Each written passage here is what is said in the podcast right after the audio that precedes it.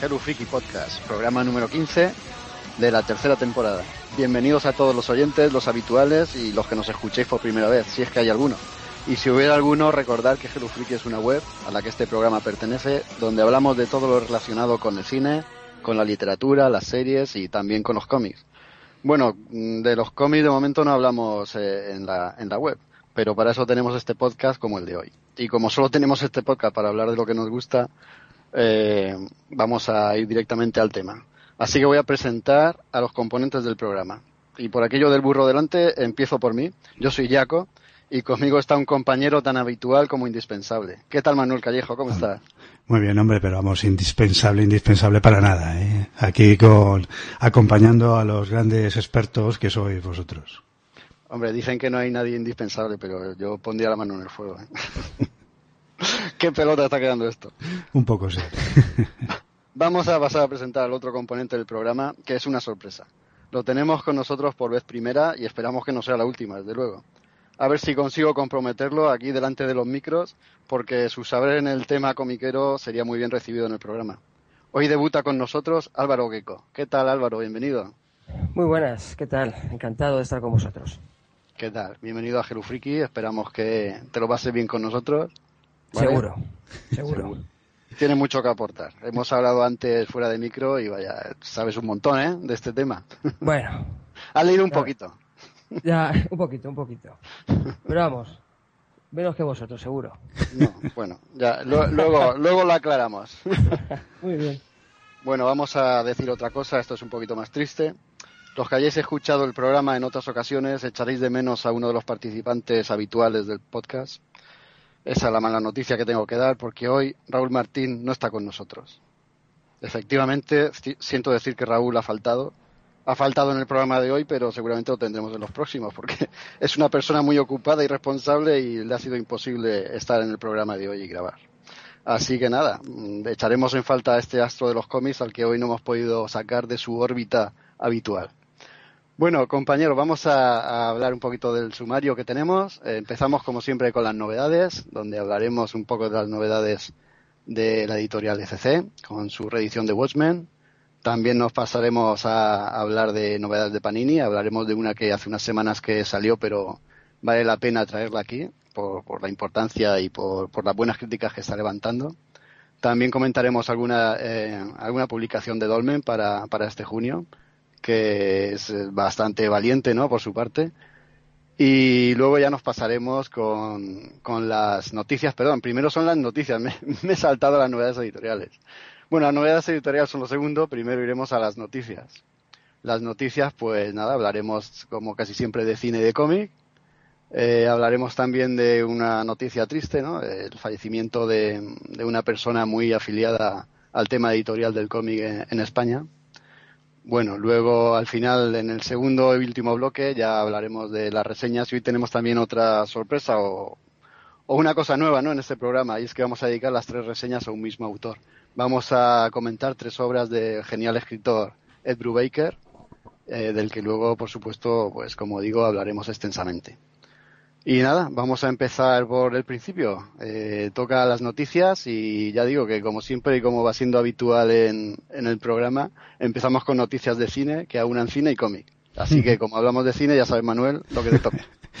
Sí, bueno, simplemente eh, es bueno. Eh, la próxima película de animación de Disney en 2014 será una adaptación de un superhéroe Marvel, ¿no? Es una, además es una película, va a ser una película curiosa porque a su estilo tradicional Disney, pues bueno, va, eh, lo va a mezclar un poco con, con el manga, ¿no? Eh, se trata de la adaptación del cómic Big Hero 6 y en ella nos cuenta como un, un Hiro Hamada, que es un prodigio de, la informática y que vive en una ciudad llamada San Fransokio, eh, pues eh, ayudado por su robot eh, pues se enfrenta pues a una a una, a una amenaza, eh, a una gran amenaza, ¿no? Que, que, pues eso, que amenaza con destruir la ciudad, ¿no?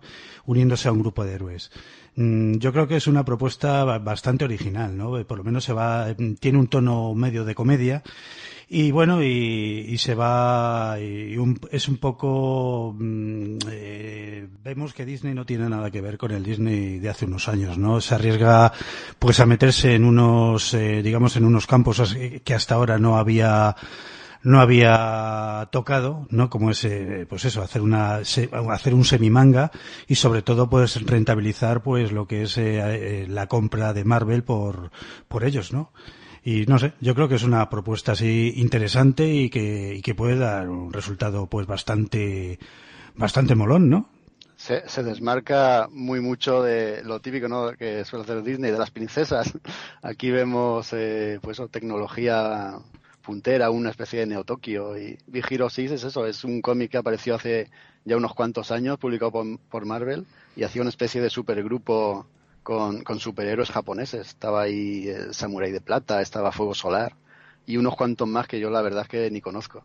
Yo no sé si, si Álvaro lo ha leído, yo lo tengo, pero no, no lo he leído, lo tengo ahí almacenado y es que me echa, no sé por qué me lo compré, no sé si fue en un saldo, no sé cuándo fue, pero lo tengo ahí almacenado y sin valor aún para leerlo. Sí, sí, sí lo conozco, sí. ¿Sí? ¿Lo has leído? fue, sí, sí, lo leí. Este cómic se publicó a finales de, 90 y, de los 90, creo, por el año 98, la típica época esta de Marvel post-Oslau, ¿no? Un poco, un poco así de, que sacaban colecciones a Tutiplen. Sí. Y hombre, sí, recuerdo que era muy flojito, la verdad es que era bastante flojo, creo que eran tres, tres números solo. Creo que debutó de todas formas en Alpha Flight, quiero recordar ahí que estaba el, el el Sunfire un poco ahí se pasa por las páginas de AlphaFly y bueno había por lo visto una enfermedad que le estaba que le estaba consumiendo. Y luego es un poco el punto de partida del cómic.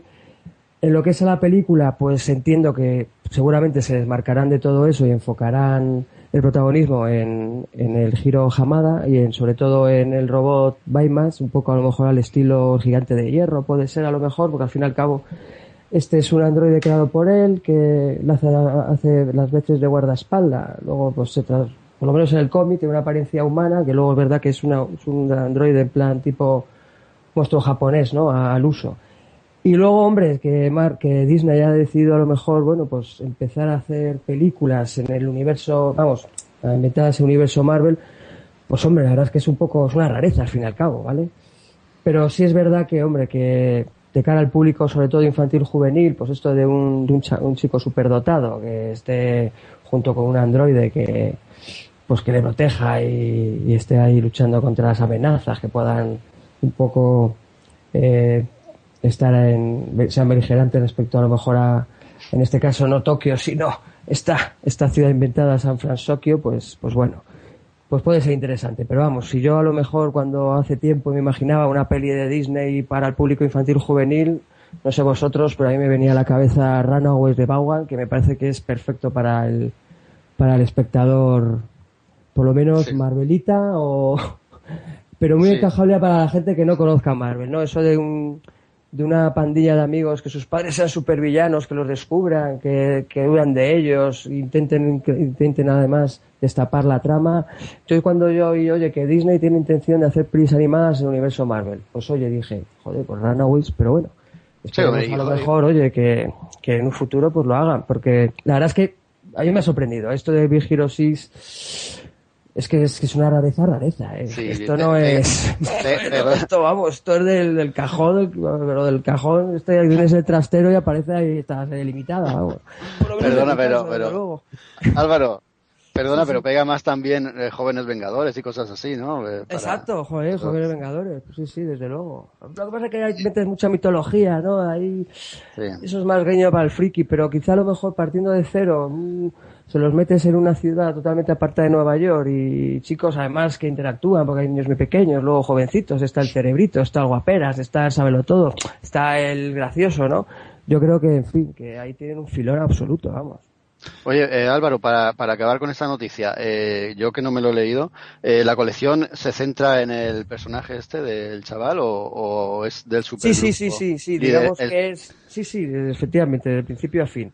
Es el, un admirador de, de Fuego Solar, un personaje para mí muy desaprovechado siempre en el universo Marvel, pero, pero bueno, últimamente le han dado un poquillo más peso, ya sobre todo tirándole a como villano, un día es villano, un día es héroe. Es, que es un personaje muy gris, creo que es un personaje súper desaprovechado, pero el punto de partida es ese. Efectivamente, esta es una admiración eh, total de Fuego Solar, el hombre está moribundo por lo, lo sucedido en Alpha Flight y luego está Big Hero 6, que es un grupo, digamos, una alternativa que hace Japón de, eh, como al carecer de supergrupos, ¿no? Comparándolo con otros, Estados Unidos, por supuesto, pero ves que, que la Unión, Soviética tiene a los supersoldados. Luego tienes, eh, Luego tienes, por ejemplo, también, a ver, que me, como decía en Canadá con Alpha Flight. Entonces dices, pues venga, vamos a montar aquí un grupo con el Samurai, Samurai de Plata al frente. Tienes luego, bueno, pues algún personaje femenino así gracioso. Y resulta que necesitan ahí alguien, bueno, pues que conecte bien con el grupo, la inocencia de un chaval, y bueno, no se les ocurre nada que, que, que, que solicitar los servicios de un, de un jovencito de 13 años, pero bueno, ya sabemos cómo es. ya sabemos cómo va. También, sobre todo en los 90 y con Scott Lovell al frente, que en fin, lo pongo en cuarentena ya a este, a este autor. Pero bueno, el caso es que, bueno, pues nada, tiene la típica amenaza que hace que el grupo se cohesione y ya se quedó, porque quiero recordar que no, no dio para más, ¿eh? Este grupo. pues mira, de rareza, vamos, rareza, en fin. Ya nos, ya nos has desvelado tú, ya, nos has desvelado tú más que el teaser trailer que, ponían en la web. Bueno, ya veremos luego la peli. yo creo que la peli se enfocará, vamos, enfocará sobre todo a este chaval, ¿no? Y, no sé, es que no sé, igual, no sé si meterá a Samurai de Plata, por ejemplo, a Fuego Solar, a lo mejor se han inventado el resto de, el resto de personajes, pero en fin. Ya veremos. Lo que está claro es que esta Marvel, está siendo un filón de oro para, para el cine. Eh, están consiguiendo pues películas eh, muy muy taquilleras. Están eh, generando además pues una eh, pues un negocio redondo a nivel también de, merchandising a nivel de, publicaciones.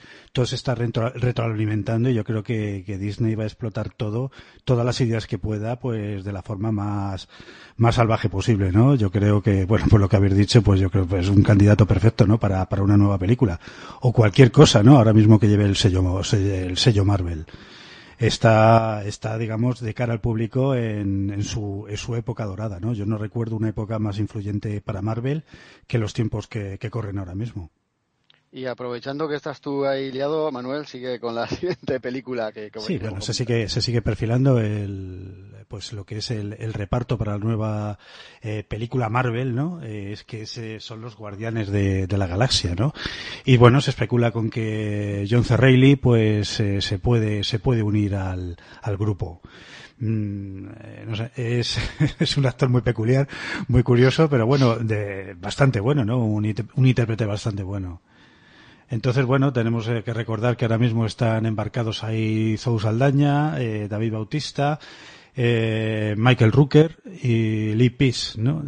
no sé, me da, me da un, un, cuerpo de actores de calidad, pero, pero como muy, un poco extraño, ¿no? No veo, no hay ninguna gran estrella y bueno, en fin, ¿qué, ¿qué, os parece a vosotros una adaptación de, de los Guardianes de la Galaxia? ¿Qué, ¿Qué os esperáis de ella?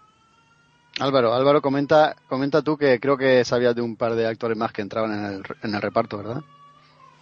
Hombre, vamos, está, estaría por ejemplo su Saldana, ¿no? Como Gamora, que, bueno, pues oye, sí es, es una actriz que quizá a lo mejor el cine de acción últimamente se la está viendo bastante. Eh, se hablaba de incluso de Glenn Close, que, en fin, eh, no sé quién puede interpretar a Glenn Close en esta en esta, en esta película, teniendo en cuenta si que, que, van a adaptar, digamos, la última encarnación del grupo. Porque, en fin, no, como no sea a lo mejor la, la Majestic esta de la, de la Iglesia de la Verdad, esta cósmica, no, no se me ocurre otro. Y como tampoco sé en ese, que, que, bueno, pues que contra qué se van a enfrentar, aunque creo por ahí he leído algo, leo algo de Thanos por ahí, ¿no? Estos, estas veces que igual quieren conectarlo a lo mejor por la cuestión de, de los Vengadores con el, lo cósmico, teniendo en cuenta un poco el final de la película de los Vengadores, pues, pues puede ser a lo mejor como digamos bisagra, ¿no? entre, entre lo que estamos viendo en las películas ahora para dar un salto a lo mejor algo más cósmico con, con Thanos en medio. Pero hombre, la verdad es que yo esta peli la he recibido con sorpresa porque, jolín, de todos los grupos que podían hacer película, el de, vamos, de uno de los que menos me podía imaginar es este, pero a mí la última encarnación en los cómics me, me gusta mucho, ¿eh? A mí todo lo que ha pasado después de la saga Aniquilación, Aniquilación Conquista, creo que el grupo es un cómic súper divertido, ¿eh? entretenidísimo, con los personajes pintos mezclados que puedes encontrarte. Y yo sobre todo tengo muchísima curiosidad que van a hacer como Apache Cohete. Porque esa, esa mala leche que el tío tiene, trasladar a la peli, si le ponen un nivel un poquito adulto, pues oye, a lo mejor tenemos ahí con la, ¿verdad? Con la, con la chulería de, Tony Stark trasladado ahí a una rata pequeñaja con, un, con una, digamos, con una espada, con una pistola láser enorme, desde luego que, que, vamos, puede dar mucho juego. O sea, hablo hasta ya de muñequitos, ¿eh? Y Sí. De más cohete, ¿verdad? Entonces, yo tengo, vamos, yo tengo mucho interés en esta peli, sobre todo qué nos va a contar, porque es que luego no sé si van a introducir al personaje, al, árbol este enano, que es un, el rey del planeta Groot este, que, que, también es un pasote de personaje, desde luego. Luego interactúa sobre todo el Star-Lord, que el Peter Quill, que quizá a lo mejor podría haber puesto un actor, no a lo mejor una superestrella, pero bueno, de un perfil tipo Robert Downey Jr., ¿no? Un actor a lo mejor de este oye, que a lo mejor hay que pagarle un poco más, pero va a ser el punto perfecto para esta peli, ¿no? Un tío veterano, eh, soldado veterano eh, espacial, ¿no? Que tenga ahí además lotes de mando, pero luego con esa ambigüedad que tiene en el cómic, ¿no? Muy gris, pero además también muy, con un código moral, digamos, mejor, más alto que el, resto del grupo. Y, y, perfecto contrapunto a lo mejor con Drax, que, que, es un personaje también muy interesante, ¿no? Hay la fuerza bruta, poca inteligencia, pero que luego da mucho juego. La verdad es que yo cuando yo leí la por primera vez que iban a hacer esta película, es que no me lo creí, ¿eh? porque fíjate que no hay grupos de Marvel para hacer pelis. Pero luego, oye, si quieren tener intención de conectarlo con el, con algo más cósmico, ¿no? Dentro del universo Marvel y, un poco acordándome del, del, desenlace de Vengadores con Thanos, pues dijo, coño, pues a lo mejor quieren hacer algo aquí, ¿no? En plan, enganchar, digamos, los dos, los dos universos, ¿no? Y bueno, pues, pues bien, lo que no sé yo que has comentado Manuel eh, con tu introducción en cuanto a este actor, ¿no? A, a John C. Reilly, ¿se sabe quién va, quién va a interpretar o va a ser un personaje inventado? ¿Sabemos algo? Pues no, eh, no lo sé. ¿Tú lo sabes, Jaco? No, no, no se sabía. Eh, sí, se, eh, se sabía que parece ser que Benicio del Toro iba a entrar también en el, en el reparto. No sé si esto entra dentro de, de la categoría de rumor y parece ser que Benicio también y eh, puede ser que, interpretase a Thanos ¿eh? Eh, sí pero ya te digo esto entra ya dentro del tema de rumores hasta que no empiecen los, los guionistas directores o quien sea más, a comunicarse con los aficionados por el Twitter y a, y a, confirmar cosas como lo hacen últimamente ¿no? pues Benicio, Benicio lo clava seguro ¿eh? ¿Perdón? Que Benicio clava seguro, vamos, lo hace perfecto. Casi no hace falta maquillarlo, ¿eh? Pues mira, quizá ahí tenemos ese actor que yo reivindicaba antes, ¿no? Un actor ya, oye, con, con, mucho bagaje, ¿no? Y respetado en, en, la industria del cine. Este sí que le pongo en el nivel, este, ¿no? Medio alto tipo eh, eh, Robert Downey Jr., ¿no? o, por ejemplo, eh, más Rufalo, ¿no? En el sentido de que no es un mega estrellón, pero oye, es un actor, joder, súper súper reconocido. y además Marvel está revitalizando la, la carrera pues de, de, unos actores que son muy buenos. Eh, le, pasó a Robert Downey que cuando le pillaron para Iron Man, pues la verdad era simplemente un secundario, ¿no? Había salido en Zodiac de secundario, era problemático y se había visto relegado pues a ese tipo de papeles y ahora es una superestrella, ¿no? Y por qué no Benicio del Toro, que yo creo que es un caso pues un, tanto similar, ¿no? Que era una estrella un poco venida menos, pero que tiene una calidad interpretativa muy elevada, ¿no? Igual que John Cerrelli. A mí este reparto, siendo extraño, me parece muy bueno y muy interesante. Hmm. Yo creo de todas formas que la, que la peli puede dar el saltito bueno y ser muy, vamos, ser bastante, eh, bueno, reconocida o, por lo menos bastante comentada. Yo creo que, que si dan justo con Mapache Cohete, yo creo que sí va a ser la, la peli de la que va a hablar mucha gente, ¿eh? De verdad, es que este personaje, si trasladan el del cómic a la peli, es que era un juego que no te imaginas, ¿eh? Es que es, interesantísimo y súper cañero, es que es, verdad. vamos a ver muñecos, vamos a ver muñecos de mapache, cohete hasta en Carrefour. Sí, sí, pero vamos, además hasta, además hasta con vocecitas de te voy a meter la pistola por donde te quepa, ya veremos. Sí, que es, Disney, cuidado. Por eso, por eso he dicho de te quepa, si no, si fuera Tarantino igual diría otras cosas, sí. Muy bien, bueno, si os parece bien, vamos a pasar a la siguiente noticia. ¿Queréis decir algo más de, esto o, lo dejamos aquí? Seguiremos con, con el goteo de noticias. vale.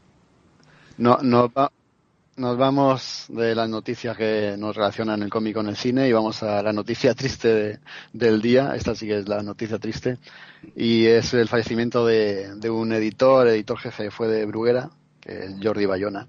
Bueno, los cómics Bruguera, eh, los más viejunos del lugar, como en los que yo me incluyo, recordamos que fue, bueno, Bruguera fue una editorial que introdujo los cómics Marvel en España, aunque vamos, es indiscutible que primero estuvo, estuvo Vértice, ¿no?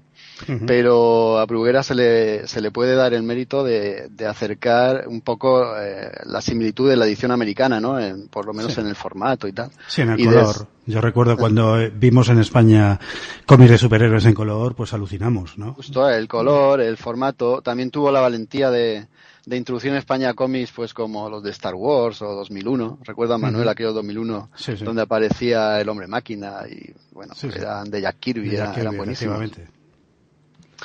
Y bueno, a esta editorial pertenece Jordi Bayona, que falleció el 25 de mayo pasado y su trayectoria en el mundo editorial eh, en España es, más que contrastada, ¿no? Es eh, de, bastante, bastante peso. Eh, ha sido guionista, ha trabajado en el cine, periodista, en el teatro también, y al, para, por lo que lo traemos aquí es por su, su labor de editor en Bruguera, donde fue editor jefe ¿no? entre 1963 y 1983 y a él se le deben pues revistas que tuvieron un calado importante ¿no? en la industria comiquera de, del país como es la revista o el cómic era más bien una revista de cómics DDT o la revista Mortadelo en la que él también trabajaba ¿no?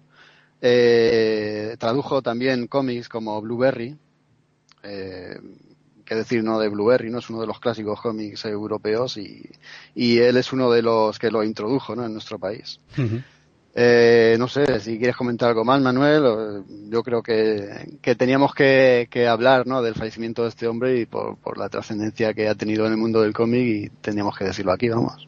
Sí, sí, yo creo que sí. No, todo, básicamente lo que has dicho es lo, lo más lo más reseñable y bueno, yo creo que sí tenemos una deuda con él, eh, con todos los defectos a lo mejor en la edición que tenían los cómics no, desde luego no tenían el acabado que tienen las buenas ediciones de hoy día, pero, pero fue un paso muy importante aquí en España, ¿no? Yo recuerdo que los únicos cómics de superhéroes ligeramente superiores en edición, porque la Vértice era, era los formatos pequeños, aunque les tengamos muchos cariños, ¿no? Esa especie de novelillas en blanco y negro eran, eran horribles eh, eran los que traía la, la, editorial mexicana Novaro, ¿no? Que veías, eh, de vez en cuando se les colaba algún Superman, y entonces los críos lo veíamos y digo, esto es en color, es, es, increíble, ¿no? Y tal. Y entonces, pues bueno, eh, Bruguera lo trajo a España y hay que, y hay que ponerlo en su haber, ¿no? Y, sí, sí, es lo que yo decía. Eh, yo recuerdo de Bruguera aquella, aquellos cómics de Spiderman de John Romita, ¿eh? Y, muy mal, y, sobre todo la, valentía de traer cómics tan, tan sí, rarunos. Yo, recuerdo además. Por aquella época. Sí, recuerdo además que las traducciones a lo mejor que la hacían eran muy malas. Hablaba un poco Cheli, eh, diciendo sí. pues modismos españoles y quedaba un poco, un poco mal, pero, pero también hay que reconocer que, que ver una, una edición de, eh, de página eh, igual a la original, eso ya de por sí ya era, ya era un lujo aquí en España. Hombre, además él eh, defendía mucho lo que es la importación, sobre todo de cómic belga francés, ¿vale? Que yo creo que, que en ese sentido peleó bastante, como habéis dicho, por Blueberry, incluso creo recordar también por, por Asteris, ¿no? Que, que el jefazo de Bruguera no lo, no lo veía así, pero, pero lo consiguió y sobre todo también a lo mejor el formato este de revista de, no digamos de, no de variedades, pero sí mostrando diversas más que colecciones y de, de, diversas publicaciones a modo a modo de pequeñas páginas por, por número tipo lo que luego a lo mejor se fue desarrollando con pues con Olea a lo mejor y de tal modo que a lo mejor bueno pues oye recopilando bastantes cómics pues ya tenías pues, un álbum de Asterix por ejemplo no y en ese sentido sí sí sí puedo traer Blueberry etcétera etcétera Sí, bueno, la, la, importancia de Bruguera en el cómic, sobre todo en aquella, en aquellos años del 60 al 80, es indiscutible en España. Y dentro de la editorial, pues eh, la, la, importancia de Jordi Bayona. Y nada, pues como, como hemos dicho por desgracia otras veces en, en este programa, pues nada, sirva esto un poco como homenaje y como reconocimiento a esta persona. Y vamos a pasar a la siguiente noticia, vamos a quitarnos un poquito la caraja, la caraja del mal sabor de esta noticia anterior y nos vamos con una buena noticia. Y es que por primera vez en la historia de, este certamen o de este premio, la palma de oro del Festival de Cannes ha recaído por primera vez en una película que está basada en un cómic. Es eh, un cómic de Julie Maron ¿eh? y se titula El azul es un color cálido. No sé si alguno de vosotros, bueno, creo que no lo ha leído ninguno de, nosotros. Eh, está editado en España, este cómic. Eh, lo que pasa es que, bueno, como digo, eh, nos ha pillado un poquito esto a contrapié porque no, no le habíamos hecho mucho, mucha atención al cómic, pero yo creo que a raíz de este premio le vamos a, echar un ojo. ¿Qué os parece que por primera vez se haya tenido esta diferencia, ¿no? Con el mundo del cómic. un, un, premio tan prestigioso, ¿no? Como es el Festival de Cannes. Hombre, más que el cómic simplemente yo creo que es una buena historia y seguramente pues es una buena película, ¿no? Eh, hoy día pues hay muchas adaptaciones de cómic. El cómic, bueno, pues tiene la mayoría de edad a nivel narrativo desde hace ya muchísimos años hay muchísimas grandes ideas pues depositadas en cómics que hemos hablado, hemos traído aquí varias, ¿no? Algunos de los álbumes que hemos traído en anteriores eh, eh, podcasts, pues eh, podía ser perfectamente una novela, tanto una novela como un cómic, ¿no? Tenían esa calidad de historia y profundidad suficiente, pues para eh, pues para haber triunfado pues en cualquier digamos eh, eh, medio narrativo tanto audiovisual pues bueno como como publicado no y yo creo que bueno está bien que destaquen esto pues para para descubrir otro cómic otro gran cómic que, que seguramente traeremos próximamente. Yo desde luego lo pienso leer. Sí, yo también le he echado un vistazo a las primeras páginas y, y el, arranque de la historia es, contundente y el dibujo el dibujo es exquisito se puede decir es, es muy bueno es un, trazo muy muy suave no eh, un color también con unos tonos así un poquito gastados eh, le dan un, un, un, aspecto interiorista que es lo que lo que la historia quiere transmitir al fin y al cabo. Mm, como tú dices bien dices Manuel pues seguramente lo, lo traeremos y a no tardar mucho eh, si queréis destacar, no, más que nada, más que nada, pues reivindicar un poco el, el hecho de que ya se haya premiado eh, en, un, en un certamen tan prestigioso como este, más que más, allá que sea un cómic, pero a reivindicarnos sobre todo los cómics franceses que yo creo que son muy adaptables y que no se adaptan con, con la regularidad que a lo mejor uno quisiera, porque si por ejemplo les funcionó el experimento con Persepolis, que salió bastante bien, quizá a lo mejor otras han sido fallidas, tipo Largo Wings o 13, ¿por qué no, por qué no continuar con la labor como han hecho en este, en este caso? con obras muy destacadas, ¿no? Es que me viene a la cabeza, por ejemplo, cuando un poco comentamos, ¿no? Que íbamos a dar esta noticia por los combates cotidianos, que me parece muy adaptable, una obra estupenda. Que me acuerdo, por ejemplo, también de, de Píldoras Azules, ¿no? Lupus de, de, de, Peters, que también es, aparte de adaptable, son historias bastante buenas y, por ejemplo, me quedo con la extensión del Gran Mal, ¿no? Que, que también de David Bay, que creo que, que, que son, vamos, eh, filones para hacer grandes, grandes películas. Entonces, oye, si esto sirve para que la industria ojo francesa diga, oye, aquí hay buenísimas historias, hemos triunfado, digamos, con, con el azul es un color cálido, pues, pues oye, tenemos un fondo aquí editorial bastante importante. Hombre, el cómic franco-belga siempre ha tenido una narrativa muy clásica y, como tú dices, yo creo que muy adaptable a, a otros medios, al cine. Hmm.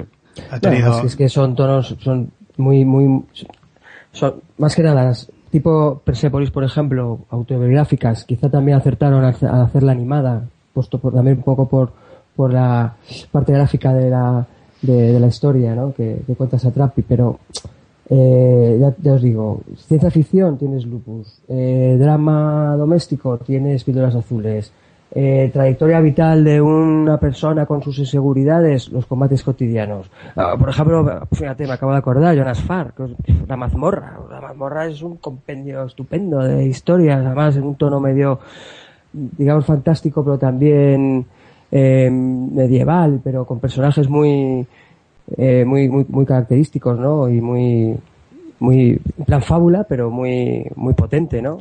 La obra de Asfar también es bastante importante. Entonces, bueno, pues oye, eh, Mira, por ejemplo, Pollo con ciruelas, ha sido una de las pelis que acaban de adaptar también de cómic, digamos, francés como de Satrapi. No la he visto, Pollo con ciruelas, pero la, la, el cómic se lo leí en su día. No está a la altura de Persepolis, pero, en fin, en definitiva. Creo que ahí tienen ahí para hacer pelis que, sí, vamos, para Cannes y para mucho más, certamente, desde luego. Sí, esperemos que no le salga como la adaptación de Blueberry, que, que fue totalmente eh, nefasta. Largo Wings, que, en fin, no sé si habéis visto Largo Wings, pero en fin. Flojita también, ¿eh? Flojita y gracias. Y me quedo y poco porque es mi primer día aquí. bueno, vamos a aprovechar para hacer el tránsito de las noticias a las novedades editoriales. Y aunque no se trata de una novedad, pues me viene al pelo, ¿no? Comentar que la edición de eh, El azul es un color cálido corrió a cargo de la editorial D-Books, creo que fue en el 2011 cuando lo publicó. Ah, por supuesto, se encuentra disponible y más que se va a encontrar a raíz de este premio. Eh, eh, consta de 160 páginas, eh, 18 euros y nada, eh, se puede encontrar en los comercios del ramo. Vamos a pasar, como digo, a las novedades editoriales y voy a ser yo el que, el que comience a comentarlas con la reedición, por supuesto, de un clásico entre los clásicos a cargo de FC. Esta vez le toca a, a Watchmen, la obra inmortal de Alan Moore y Dave Gibbons. Y para la ocasión creo que los de FC se van a traer al dibujante de la obra, Dave Gibbons, igual que hicieron en su momento con V de Vendetta, no sé si os acordáis. Eh, pues se lo traerán pues para hacer sus entrevistas y tal. Lo que no sé es si también emularán el, muñequito de cera del museo, si pondrán a Rothschild o algo así, igual que hicieron con V. Pero bueno, la cuestión es que esta, esta edición incluye los 12 números americanos. Eh, en rústica, eh, el precio es de 25 euros.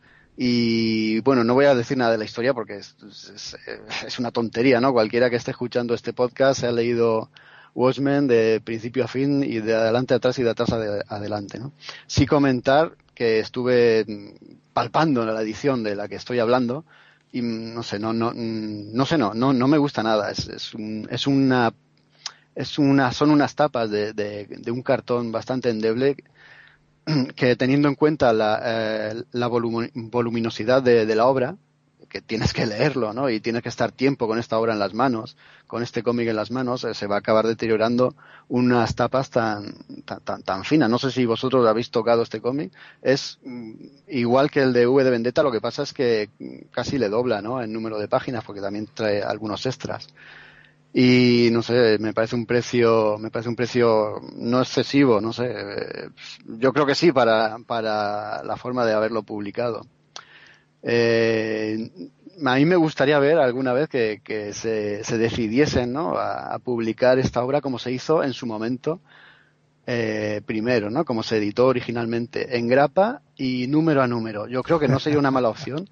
El precio, es verdad, ¿no? Eh, el precio sería ajustado y emularía aquella primera edición que ya es imposible de encontrar. No sé vosotros qué opináis. Sí, hombre, me, has transportado en el tiempo a cuando el mundo era joven y cuando todos alucinábamos, ¿no? Cuando salía mes a mes. Pues, pues aquí el, número de Watchmen, ¿no? Y, se comentaba número, número, no sé, algo tal vez irrepetible, ¿no? Ha habido, ha habido muchas ediciones, eh, recuerdo una que era descomunal, ¿no? Que era, que era, que era realmente grande. Eh, eh, es el, el absolute de, planeta. Sí, pero esa, esa que se era tan, cabezón eh, era tan grande que, que, los dibujos perdían. Eran trazos demasiado gruesos. Era, tan grande que lo tengo en la estantería y está. Sí, era grande era. Y está la estantería queda, queda muy bien para las visitas, sí, exacto. No, además, es que sí, lo que decís, Jolín, el, el Además, bueno, pues cuando lo publicó Cinco, ¿verdad? Era un típico, un TVillo que estaba ahí en el kiosco y esto que será, nada, por los mortadelos, ¿verdad? Y ahí pasábamos de algo que había ahí que decía Watchmen, ¿no? Con un, con un dibujillo amarillo raro, ¿no? Pero claro, luego ya, en fin, tú uno va creciendo, se va, madura en las lecturas y ya como me pasó a mí que me tuve que conformar con el tomo este de Norma, que yo creo que es en principio el formato que más me ha gustado, digamos, de las últimas reediciones, ¿no? Este tomo gris que sacó Norma, quiero recordar, uff, ahora cuando a los 90 puede ser, ahora mira, nada de memoria, no me acuerdo. Hasta que luego ya se hizo Planeta con los derechos, nos sacó el mamotreto del Absolute, y ahora esta, pues bueno, pues sí, lo que tú dices, eh, si es rústica, pues, pues con que lo manosees mucho, pues, pues se podrá descuidar, pero pero oye, quizá a lo mejor en tomos prestigio, que yo creo que ese es un formato que a lo mejor no todavía no he utilizado, o ya si me apuras que lo hagan hasta de bolsillo, ¿no? Que hay alguna editorial por ahí que ves por ahí cómics de Batman y de y de alguna y de lo vendo por ahí en tipo bolsillo, pero vamos, que bueno, pues otra reedición más, pues a la SCC quien tiene los derechos, pues venga, pues sacamos Watchmen. Pero vamos, entiendo que entiendo que el resto, el absoluto creo que será, lo, vamos, fácil de encontrar, quizá a lo mejor el de Norma menos, pero pero bueno, y rebuscado a lo mejor tener de segunda mano, por ahí igual encuentras los cómics de 5. Pero oye, no sé, podían hacer. Con V de Vendetta, me acuerdo, Planeta, cuando tuvo los derechos, sacó, lo sacó en grapa, o a base de tipo coleccionable para kioscos. No sé si, no os acordáis de, de, aquella edición que sacó Planeta. Sí, sí. Lo que pasa es que pues, como ya. Pues somos, claro, como somos viejos y también los tenemos en su primera edición. No, claro, pasaron olímpicamente. Yo tengo. Mira, yo, yo de V creo que me queda con el, con el que sacó norma para la colección de Vertigo, o sea que, que luego el resto de reediciones no, no las he comprado. Pero bueno, pues, pues otra reedición más. Y dentro de tres años, si los derechos los vuelve a tener Planeta, pues te sacará, pues yo qué sé, el compendio de, con, con tapa de tela estupenda y, pues venga, pues cómpralo. Y 10 ediciones de la estantería. avanti, avanti Watchmen. Bueno, sigo con, con, el resto de novedades muy por encima de FC. Tenemos de Batman el número 14, que es la tercera parte de Muerte en la Familia. Tenemos otros tantos títulos más de Batman. Tenemos cuatro, ¿no? Cuatro también de Superman. Ahora Álvaro nos hablará de uno de ellos. Eh, también, pues no sé, tenemos los típicos de la Liga de la Justicia, la Liga Oscura, el cuarto tomo de Wonder Woman. Y entre todos estos yo quería destacar, por una razón, eh, Injustice God Amon. Eh, no sé si lo conocéis, este es un cómic que está basado en un videojuego. Es un videojuego creado por los que hicieron o los que han hecho, los que siguen haciendo la saga Mortal Kombat. Y como tal, pues eso va, ¿no? ¿Es el videojuego que te traumatizó? Sí, así que de yo. Eh, este, este cómic, el de Injustice, está guionizado por Tom Taylor y el dibujo es de Alex Jiménez. Eh, lo sacan a grapa, mira uno que sacan a grapa, mira qué bien. 32 páginas y yo quería aquí preguntaros, quería hacer la pregunta capciosa del programa, siempre hacemos una, Álvaro, esto ya te acostumbrarás, y es eh, si conocéis eh, cómics que estén basados en videojuegos y a la inversa, videojuegos que estén basados en cómics, ¿y qué os parece la conversión de uno a otro? Pues creo que sí hay unos cuantos. Os he pillado. Pero, exacto, sí, no sé, viene la cabeza, ¿no? Lo, Street Fighter, hay cómics por ahí, ¿no? Puede haber, ¿no? Sí, malísimos, sí, sí. Malísimos, pues venga. Hombre, a lo mejor sí, los japoneses habrán hecho ahí, ¿no? Unos cuantos. ¿Qué más? ¿Qué más? Pues, pues mira, estos de, no, pero estos de, de God of War, ¿no? Hay cosillas por ahí, ¿no? Es lo que, es lo que yo te iba a decir. Los de God ¿Eh? of War, eh, ¿Panini? ¿Los puede publicar Panini? Sí, me suena el catálogo de Panini, ver ahí al principio, ahí en plan, pues sí, pues mira, ala, mira. Sí, yo he leído. Ya, meto una. Yo he leído de, de Resistance. El de Resistance sí, sí lo he leído, del videojuego de, de la Play, ¿no? La adaptación, una historia que sacaron del universo y bueno, no, no estaba mal. No era tampoco nada. es que no soy de videojuegos, ¿eh? No, era, no era nada del otro mundo, pero bueno, es, era un producto bastante, bastante trabajado, sí. Yo os iba a comentar eso. Eh, God of War es un cómic que artísticamente raya a un muy buen nivel, ¿no? Está casi, casi pintado, ¿no? Eh, también comentar el de Metal Gear, Metal Gear Solid, que... Mm. ¿Te suena? ¿O te ah, suena...? Ah, ah, Silent Hill. Silent Hill es un videojuego... Silent Hill también, también. Ah, porque yo pillé uno de estos de norma de Made in Hell, que es una castaña total, como la peli. Pero bueno. Sí, y creo que también un, incluso un Call of Duty. Eh, quería comentar lo de Halo, eh, Assassin's Creed. Eh, hay bastantes cómics, la mayoría no, no tienen una calidad mínima, pero hay algunos que posiblemente en un futuro. Ah, ah Resident Evil tiene cómic también. Resident Evil también, pero vamos, casi vamos a pasar por alto, ¿vale? es un poquillo así. yo creo que de los de todos los que puede haber en el mercado, yo este mismo, el de Injustice, está muy bien. Eh, God of War también habría que destacarlo y Silent Hill. Y luego al revés, lo que yo decía al revés, ¿no? Del cómic pasan al videojuego. Eh, destacar sobre todo la serie de Batman Arkham. No sé si la habéis jugado o la conocéis. Pero. No oídas, pero jugarlo. Pero vamos, es uno de los mejores videojuegos que han salido en los últimos años y, el personaje Batman ahí gana, gana muchísimos enteros. Del resto, pues nada, lo, lo que, lo, la misma fórmula que decíamos para los cómics, ¿no? Tampoco tiene una calidad mínima aceptable. Pero bueno, era un poquito por, por preguntar algo a raíz de, la edición esta que, hemos tenido con Injustice. Y ahora vamos a pasar a una edición o un cómic que ha, sido editado hace unas semanas, ¿verdad Manuel? Sí, bueno, él eh, ha llegado aquí, han editado en España el cómic de, Ojo de Halcón, el que está guionizado por Fracción y, dibujado por David Zaja y Javier Pulido. Eh, eh, ha salido en la colección 100% Marvel. en, un, en un volumen de rústica en el cual te sacan los seis primeros números es un cómic que está, que está bastante bien. O sea, no me parece tampoco nada del otro mundo, eso es la verdad, pero sí se nota que es eh, muy fresco, sofisticado, le han dado otro punto de, vista pues al, tema del superhéroe, ¿no? Vemos a Ojo de Halcón, pues digamos, en, su vida cotidiana, ¿no? Que es un poco pues el ambiente, eh, cómo vive de alquiler, en un edificio, pues en, la ciudad de Nueva York, eh, cómo se relaciona con los vecinos, historietas varias, y bueno, eh, no me parece nada especialmente, que no me parece que vaya a hacer historia, pero sí que es un buen comic book y que podéis, podéis disfrutarlo. Sobre todo para destacar, yo creo, el trabajo de, de Aja en el dibujo, que es, eh, es realmente bueno, ¿no? Eh, no sé si lo conocéis vosotros, pero bueno, yo creo que es un, un cómic destacable. Yo pensaba traerlo reseñado para, para una de estas, para uno de estos programas. Eh, sobre todo alentado por lo que comentó la semana, la semana pasada, iba a decir, el programa anterior Raúl, ¿no? Que estaba nominado este cómic a unos cuantos premios Eisner. eh, ¿Crees que se lo merece o al menos la nominación se la merece? Aunque, porque, te lo pregunto porque has dicho que tampoco era nada del otro mundo. No lo he leído entero, ¿no? Eh, la parte que la parte que he leído mm, tiene un poco de todo. Por otro, por un lado, el, el, número uno me parece muy bueno, está bien. Luego, el que le continúa le veo le veo más flojo, pero no me parece tampoco una historia como para que un cómic para que le den un premio Eisner, ¿no? Sí se ve que es un han eh, han hecho un cómic pues muy fresco, muy muy ágil, muy fluido y eso yo creo que es un mérito, ¿no? Que lo leas eh, así de a gusto. Eh, prácticamente pues no tiene, digamos entre comillas, las fantasmadas que otras historias de superhéroes.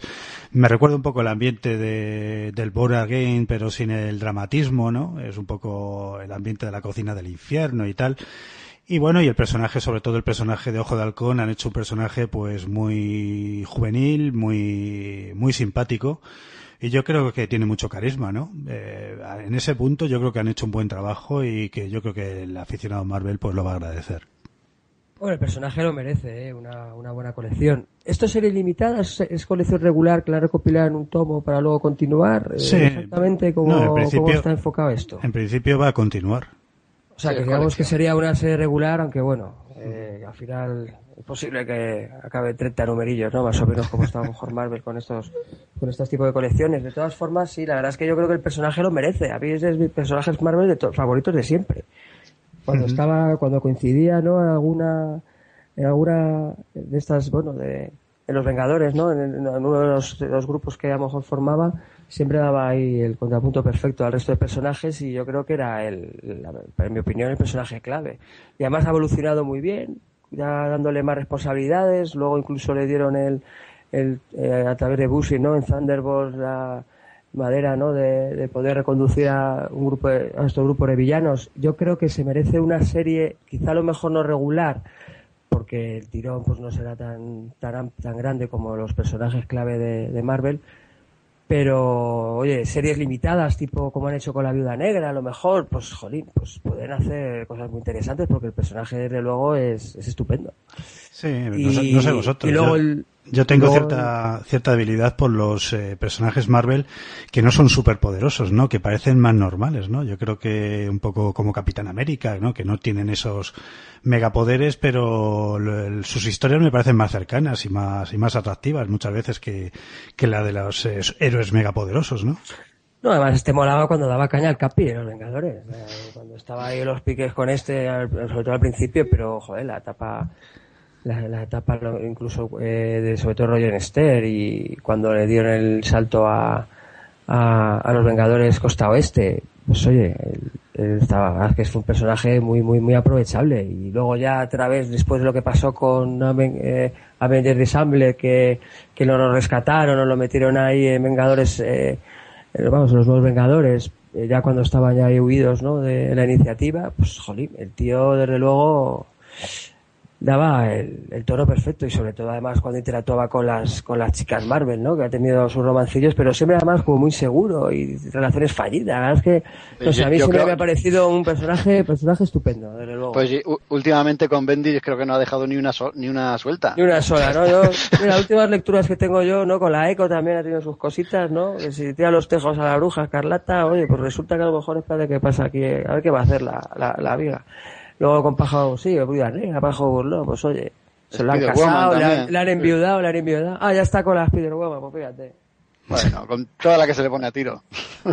No, pues muy bien. No, además sí, joder, sí. Lo... Y, oye, pero David Aja alterna con Pulido entonces. Sí.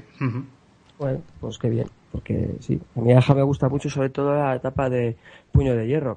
Otro COVID de Brubaker, por cierto. luego, luego, luego heredable, heredable luego por Fraction, entre los dos, muy bien, sí.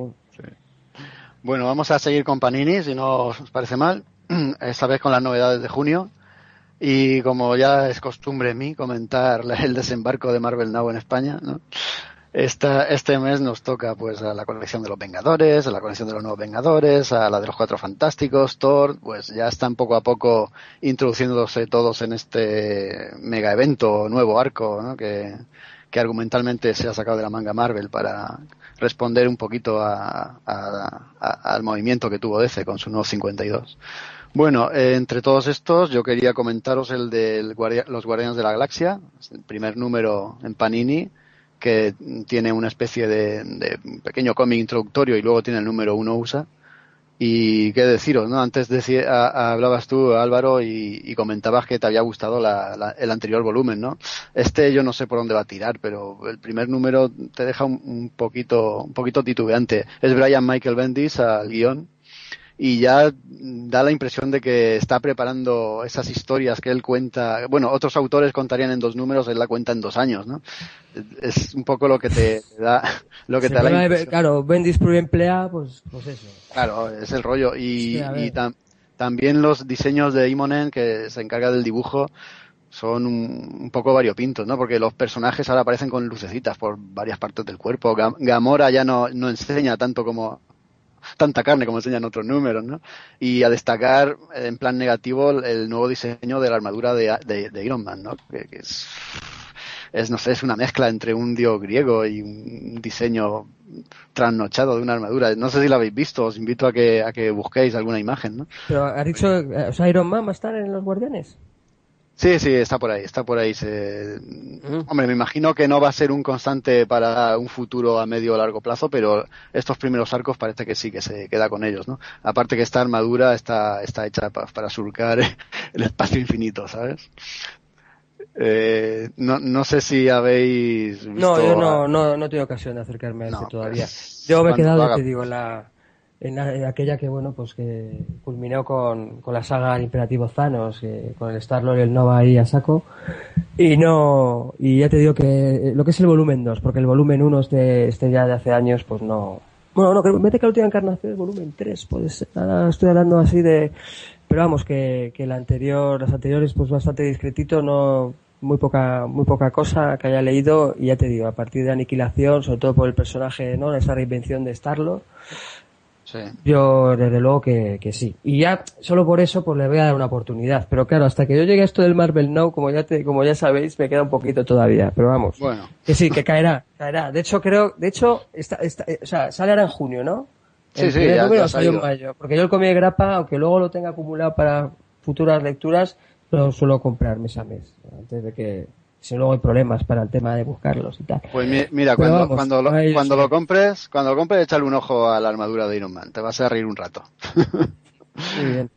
Eh, seguimos un poquito con Panini porque esto, esto quería comentarlo, ya que vamos a hablar de Brubaker, este mes parece que se ha puesto de acuerdo Panini con nosotros y va a reeditar eh, Criminal, la serie Criminal en un formato integral, ya sabéis cómo va esto, ¿no? Van a publicar todo lo que hay de Criminal y el primer tomo, eh, que va a tener nada menos que 432 páginas y cuesta 40 euros y contiene los tres primeros arcos argumentales. Pero bueno, luego Manuel se encargará de comentarnos todo lo relacionado con, con Criminal de Brubaker, ¿vale? Vamos a pasar a la siguiente novedad que eh, ahora es a cargo de Dolmen. Nos, nos vamos de Panini a la editorial Dolmen. Y nada, eh, van a publicar después de 35 años sin salir aquí en España los cómics en formato tomo de Johan y Purlit. Eh, son unas historias de, del creador de los pitufos. No sé si conocéis estos cómics. Mm, somos viejos, ¿no? Pero yo creo que 35 años. 35 años atrás no sé si, si lo habremos leído. ¿Quién no conoce los pitufos? Sí, bueno, los pitufos aparecen en estos cómics de Johan y Pirluit, son de Pello, por supuesto. Sí. Y nada, en este mes de junio van a, va, a aparecer el primero de los volúmenes que contendrá dos, dos números o dos álbumes franceses, ¿no? El número 10 y el número 11, que los títulos son La Guerra de las Siete Fuentes y El Anillo de Castellac, publicados en el 61 y en el 62 respectivamente. En los próximos meses eh, seguirán saliendo volúmenes, seguirá, saldrá un segundo y luego creo que también saldrá un tercero en los próximos meses y dependiendo de la aceptación que tengan, pues Dolmen se aventurará en publicar los anteriores, ¿no? Que, como hemos dicho que el primer volumen empieza con el 10, pues serían los nueve primeros. Recordar que en el número 9, creo que, si no me equivoco, en el número 9 de, de Johan y Pirluit es donde aparecen por primera vez los pitufos. O sea que históricamente y, y, como friki, ¿no? Quizás tenga su, su interés hacerse con él. Sí, sí, son, son cómics absolutamente eh, prehistóricos, pero no, quiere decir que, que, sean malos, ni mucho menos. No sé, yo recuerdo. Yo no, no los conozco y mira, aprovecharé esta publicación y esta valentía que ha tenido Dolmen en estos tiempos sí, para yo recuerdo, con ellos y echarle un ojo. Sí, recuerdo alguna, alguna edición. el nombre me suena y, la, y, los dibujos, pero bueno, eh, están ahí en, el pack mental que tenemos ahí con el Marsupilami, el Spiritu y Fantasio y cosas así, ¿no? un poco, eh, un poco, pues de, en fin, que no está nada mal que lo vuelvan a sacar, pues un poco, pues para, para que rememoremos un poco la niñez, ¿no? Esto hay, habrá mucha gente que no le haya tocado, por supuesto, pero hay algunos que sí un poco en la niñez eh, llegamos a ver alguna cosa de estas. Sí, mira, si el círculo se cierra. Estábamos hablando antes de Bruguera y resulta que la última vez que se publicó algo de estos personajes en España fue eh, gracias a esa editorial en la colección Olé. Sí, sí. Mira, tú por dónde. Y, no está nada mal esta, este tipo de reediciones. Yo recuerdo que hace poco he visto en los kioscos eh, la colección Dumbo de Walt Disney la han vuelto a sacar y vamos, eh, se me saltaban las lágrimas, ¿no? Yo recordaba cuando era un crío. eso para ladrillazos, pero, pero sí, Eso de borrón. Y, todos hemos tenido nuestros Dumbo con, su, con las tapas blancas. Sí, sí, con el borrón y cuenta nueva y en mm. fin, era, era, era para, era un tesoro, ¿no? Que cuando tenías un, un cómic de esos, vamos, yo me lo pasaba bomba y, y verlos eh, reeditados, la verdad es que hace ilusión. Bueno, vamos a dejarnos ya de, hablar de nuestro pasado oscuro. Y ahora te toca a ti, Álvaro, hablarnos de, de FC. ¿Volvemos a FC? Bueno, pues mira, sí, esta sí es una reedición que quizá pues puedo a lo mejor no más destacar, por, no como la de Watchmen, por la obra que lógicamente eh, se presenta, pero sí es cierto que pues tampoco es que sea a lo mejor un cómic que se pueda encontrar fácilmente, ¿no? O por lo menos no ha sido editado muchas más veces como puede ser Watchmen, que es eh, Superman Identidad Secreta, coincidiendo con la película. Bueno, pues ECC también la, la reedita, también va a ser eh, formato rústico. Eh, va a recopilar, lógicamente, lo que son los, los, cuatro, los cuatro números de la colección original. Y lo que nos cuenta, bueno, pues eh, no es una historia más de Superman. Esto a lo mejor, bueno, somos muy, muy, muy, muy tiquismiquis, podríamos a lo mejor meterlo como un, como en otros mundos, pero quizá a lo mejor tampoco. Yo creo que el, el espíritu del autor, que es que ¿verdad? Super archiconocido, pues, pues era, era quizá, bueno, pues separarse, respetando la mitología del personaje, contar una historia totalmente distinta, y me parece bastante original, ¿no? Un poco el, en la faceta aquí yo creo de Bugsy que es una faceta a lo mejor Astrocity, ¿vale? No es a lo mejor esta labor enciclopedista que a lo mejor ha podido eh, trabajar en Marvel o DC. Quizá entonces aquí, bueno, pues pues se toma bueno, con un tono más adulto tipo Astro City, pues nos cuenta hoy una historia de un, un Clark Kent real, un Clark Kent real, en el cual pues, pues resulta que tiene los poderes de, Superman. Entonces, pues eh, la verdad es que, bueno, pues esa propuesta sí me parece bastante, bastante destacable y aprovechando pues que, que la película pues estrenará en junio, pues supongo que CC habrá dicho que es ahora el momento y desde luego yo es muy recomendable, ¿no? La edición pues seguramente será mejor que a lo mejor la que sacó Planeta, que es la que conservo yo. Eh, debe, será, bueno, ser rústico, pues eh, será la que tú comentabas, eh, Jaco, sobre Watchmen, pero, pero vamos, yo creo que, es una buena noticia la reedición de esta, de esta historia y el que yo que no lo conozca, pues que se anime. Y también destacar que, que si bien Stuart Immonen no es que sea un dibujante que a mí me, bueno, pues me, me gusta, pero tampoco lo destaco como a lo mejor otros. Aquí creo que está a un nivel muy, muy alto. Hace también, se encarga de, del entintado y del color. Un tono, un tono más adulto, quizá que a lo mejor estás acostumbrado al cómic más o menos comercial tipo Watchmen se separa. Quizá a lo mejor lo que mejor tiene este autor es que es verdad que, oye, los estilos son, oye, los, son muy diferentes cuando, eh, en función del tono de la obra, ¿no? No es como en plan cartoon tipo Wave, a lo mejor de Ellis con Marvel. Tampoco es el estilo superheroico con Bendis en Nuevos Vengadores, pero, pero aquí es más, digamos, tipo, tipo novela, eh, tipo, digamos, perdón, novela gráfica no, pero sí el típico típico álbum, ¿vale? que de vez en cuando saca, sacan estas editoriales. Y desde luego, pues yo, yo lo recomiendo esta obra, desde luego. No sé si vosotros la conocéis, pero y si no, pues, pues estáis tardando, ¿eh? No, yo, yo la tengo, no me la he leído, me la voy a tener que leer, ¿no? Ahora que, que como tú dices, acerca la película de Superman y vamos a tener que grabar algo sobre el personaje, pues nada, me la empaparé. ¿Tú la pondrías entre las 10 mejores de Superman?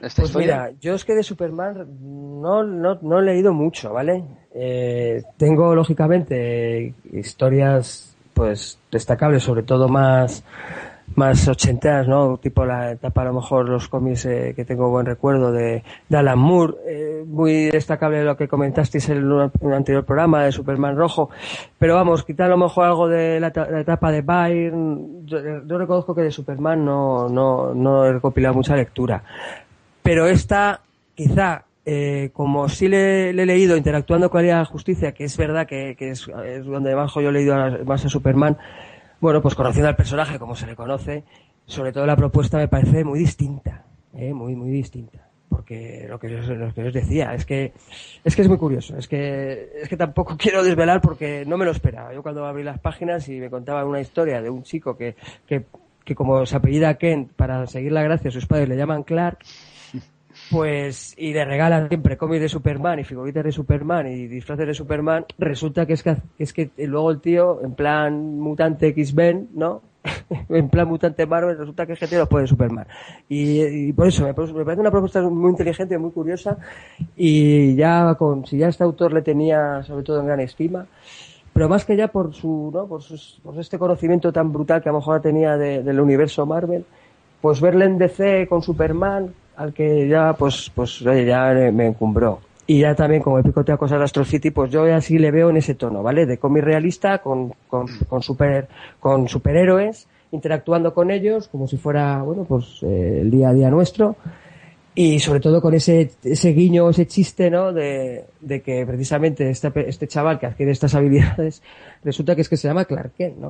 O sea que, no, no, y, pero bueno, y esto es, y ese es el principio, es que luego, luego hay mucho más, ¿no? Respetar, o sea, es una mezcla muy, muy, muy, muy, muy buena de la mitología del personaje con cómic realista, ¿vale? Ambientado en un mundo superheroico, digamos, ¿vale? Entonces, bueno, pues oye, si tenéis hueco, pues, pues os la recomiendo. Bueno, pues queda dicha y queda recomendada esta, esta novedad. Pues desde luego eh, es para apuntarla. Yo, como ya digo, la tengo. Manuel, ves preparando, que vale 18,95. otro gasto más de los que hemos comentado aquí otras veces. Y bueno, vamos a dar por finalizada la primera parte del programa, ¿no? Eh, después volvemos con las reseñas. Ahora vamos a, tomarnos un descansito para poner la cuña y los que nos estáis oyendo que estéis grabando el programa para que le dé la vuelta al casete. Y nada, dentro de unos minutitos volvemos. Hasta ahora. Estás escuchando Hello Freaky Podcast puedes encontrarnos en www.hellofreaky.com. También puedes encontrarnos en iTunes y iVoox. Facebook, Twitter, Google Plus y muchos otros sitios.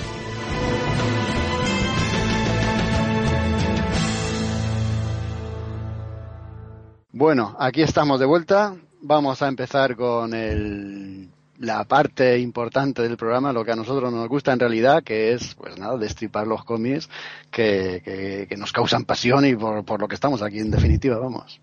Hoy, como decía al principio y como comentábamos, vamos a dedicar el programa a un autor, es Ed Brubaker, un autor americano que nació en 1966. Su papá era militar, por lo que he podido investigar por ahí. Puede ser que esto le haya marcado, ¿no? Para hacer los guiones que hace, ¿no? Y para interesarse o encaminar sus trabajos por el estilo de cómic negro o cómic un poquito así eh, de espionaje y tal que tanto le gusta. Y nada, para comentar un poquito su trayectoria, esto, eh, compañero, me podéis cortar en cualquier momento, intervenir, aportar y apoyar cuando, cuando creéis conveniente, ¿eh? no hace falta que yo lo diga.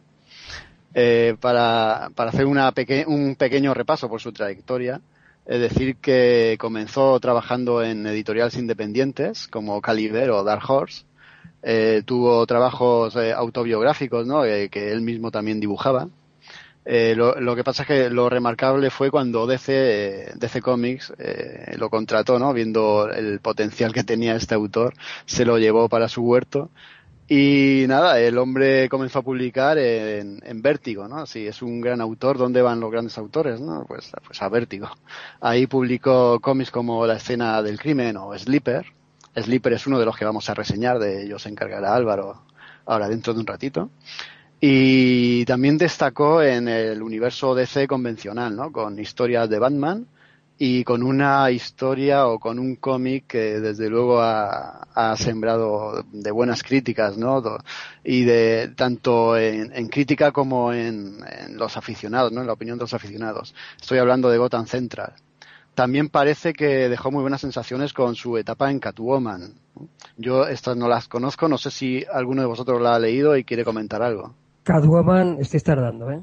O sea, mañana ya, por favor, os, mira, os, la presto si queréis. Esto da pie a otro programa, ¿verdad? Sí, sí, es, es, una pasada. O sea, y mira que yo no soy muy de DC, pero pero está es estupenda, ¿eh? Además, bueno, empezó con una serie con David Cook, quiero recordar, y bastante bastante interesante, y luego ya con esos personajes secundarios los consolidó ya en la serie propia serie regular como el lanzamiento y, y, está muy bien. Lo único que, bueno, yo ya creo, vamos, conecté esa serie con, con, vamos, con la mega, mega evento de Crisis Infinita y bueno, pues ya a partir de ahí ya, pues el personaje lo, lo dejé, pero vamos, Catwoman es, es una, es una obra bastante, bastante buena.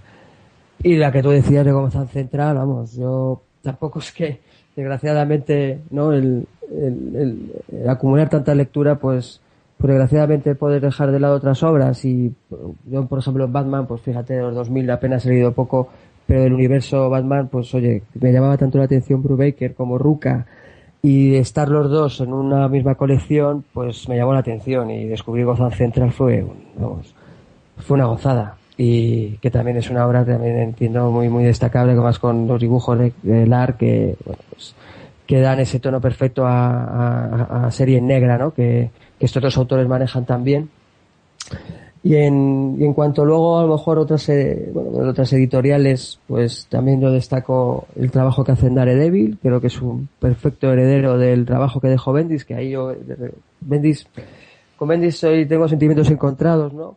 cuando está muy bien le alabo, cuando está muy, cuando está flojo pues le critico, yo creo que quizá por todo ese volumen de trabajo, pero creo que la trayectoria en Daredevil fue estupenda y la continuidad que le dio este, este, este autor Brubaker pues, pues fue al nivel y hasta, pudo hasta superar, ¿no?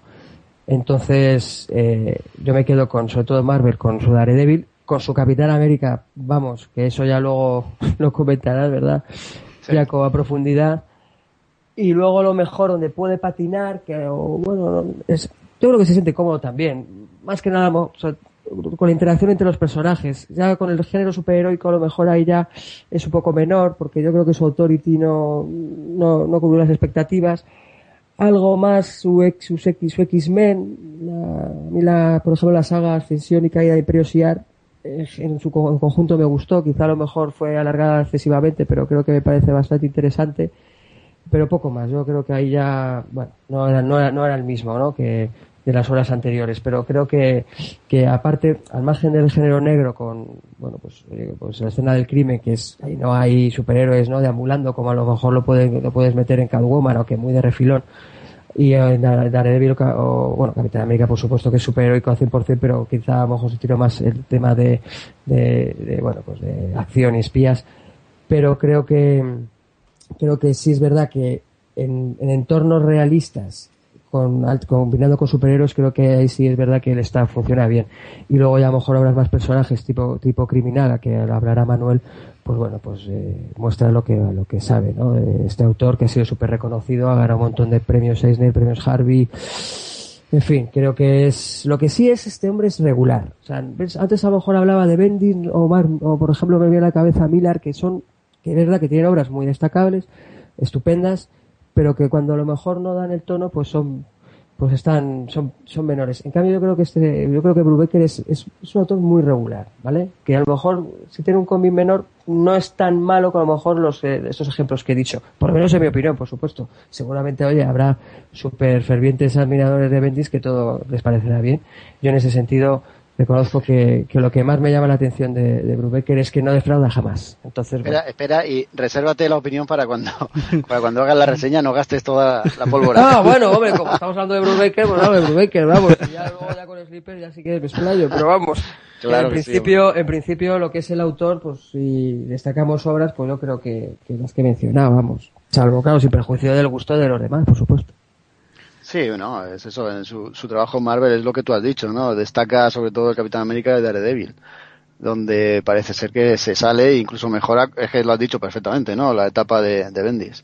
También, no sé si, si lo has comentado, la, la etapa que tuvo en Puño de Hierro, creo que dio inicio al segundo o al tercer volumen, parece que también es bastante remarcable. Y, sí. y luego lo último que haya hecho para el universo Marvel, si no me equivoco, es eh, algunos números de Vengadores contra Patrulla X. Luego tenemos también eh, para Marvel, pero para el sello Icon, que es el subsello, pues como si fuera Vértigo, ¿no? De Marvel, eh, ha hecho Criminal e, e Incógnito, ¿vale? Y no sé, yo creo que esta es su trayectoria, su trayectoria laboral. Yo creo que está comentada de forma rápida, pero exhaustiva. Quizá nos dejemos algo, pero lo más importante, sin duda, lo hemos comentado. Este es el inicio para la reseña, si os parece bien, y le toca a Manuel comenzarlas, ¿vale? Manuel, sí. cuando tú quieras, no, nos inundas con tu sabiduría. con mi escasa sabiduría. no, no, por Dios. Más, más, que nada, bueno, sí, totalmente de acuerdo con lo que decir. Bueno, son sus datos biográficos, es incuestionable, ¿no? Yo creo que es un autor que a lo mejor que no ha tenido la suerte de, de haber estado en momentos destacados de, eh, de eclosión de, de nuevas tendencias en el cómic, ¿no? Como le ha pasado a Alan Moore o a, o a Frank Miller, ¿no?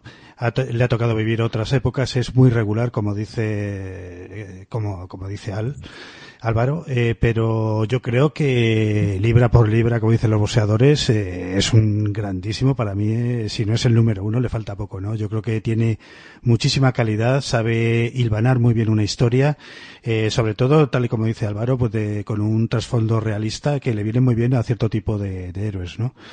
Y sobre todo a estas historias, pues un poco ya alejándonos de, del tema superheroico, de, de género negro, que, tanto le gustan y tan efectivas son, ¿no? Eh, bueno, yo os traigo Criminal, Criminal que es una, como, como habéis comentado, es una es una obra que la, está publicada en el, en el sello Icon, el, eh, la, la, ha creado junto a, a Son Phillips, ¿no? que con el que creó ya Sleeper, luego nos lo comentará Álvaro y creo que es una obra muy destacable, ¿no? Es un crimen, tampoco voy a, a, a, des, a descargar historia por historia porque sería, sería una putada, ¿no? Sería reventar el encanto que tiene, que tiene esta obra, pero yo invito pues a cualquiera que le guste el género negro, a cualquiera que le guste los cómics, pues que se, se adentre en ella, ¿no? Son, hasta el momento en España han aparecido seis volúmenes, eh, para mí, de uno a otro, pues es que incluso van mejorando, me parece de una calidad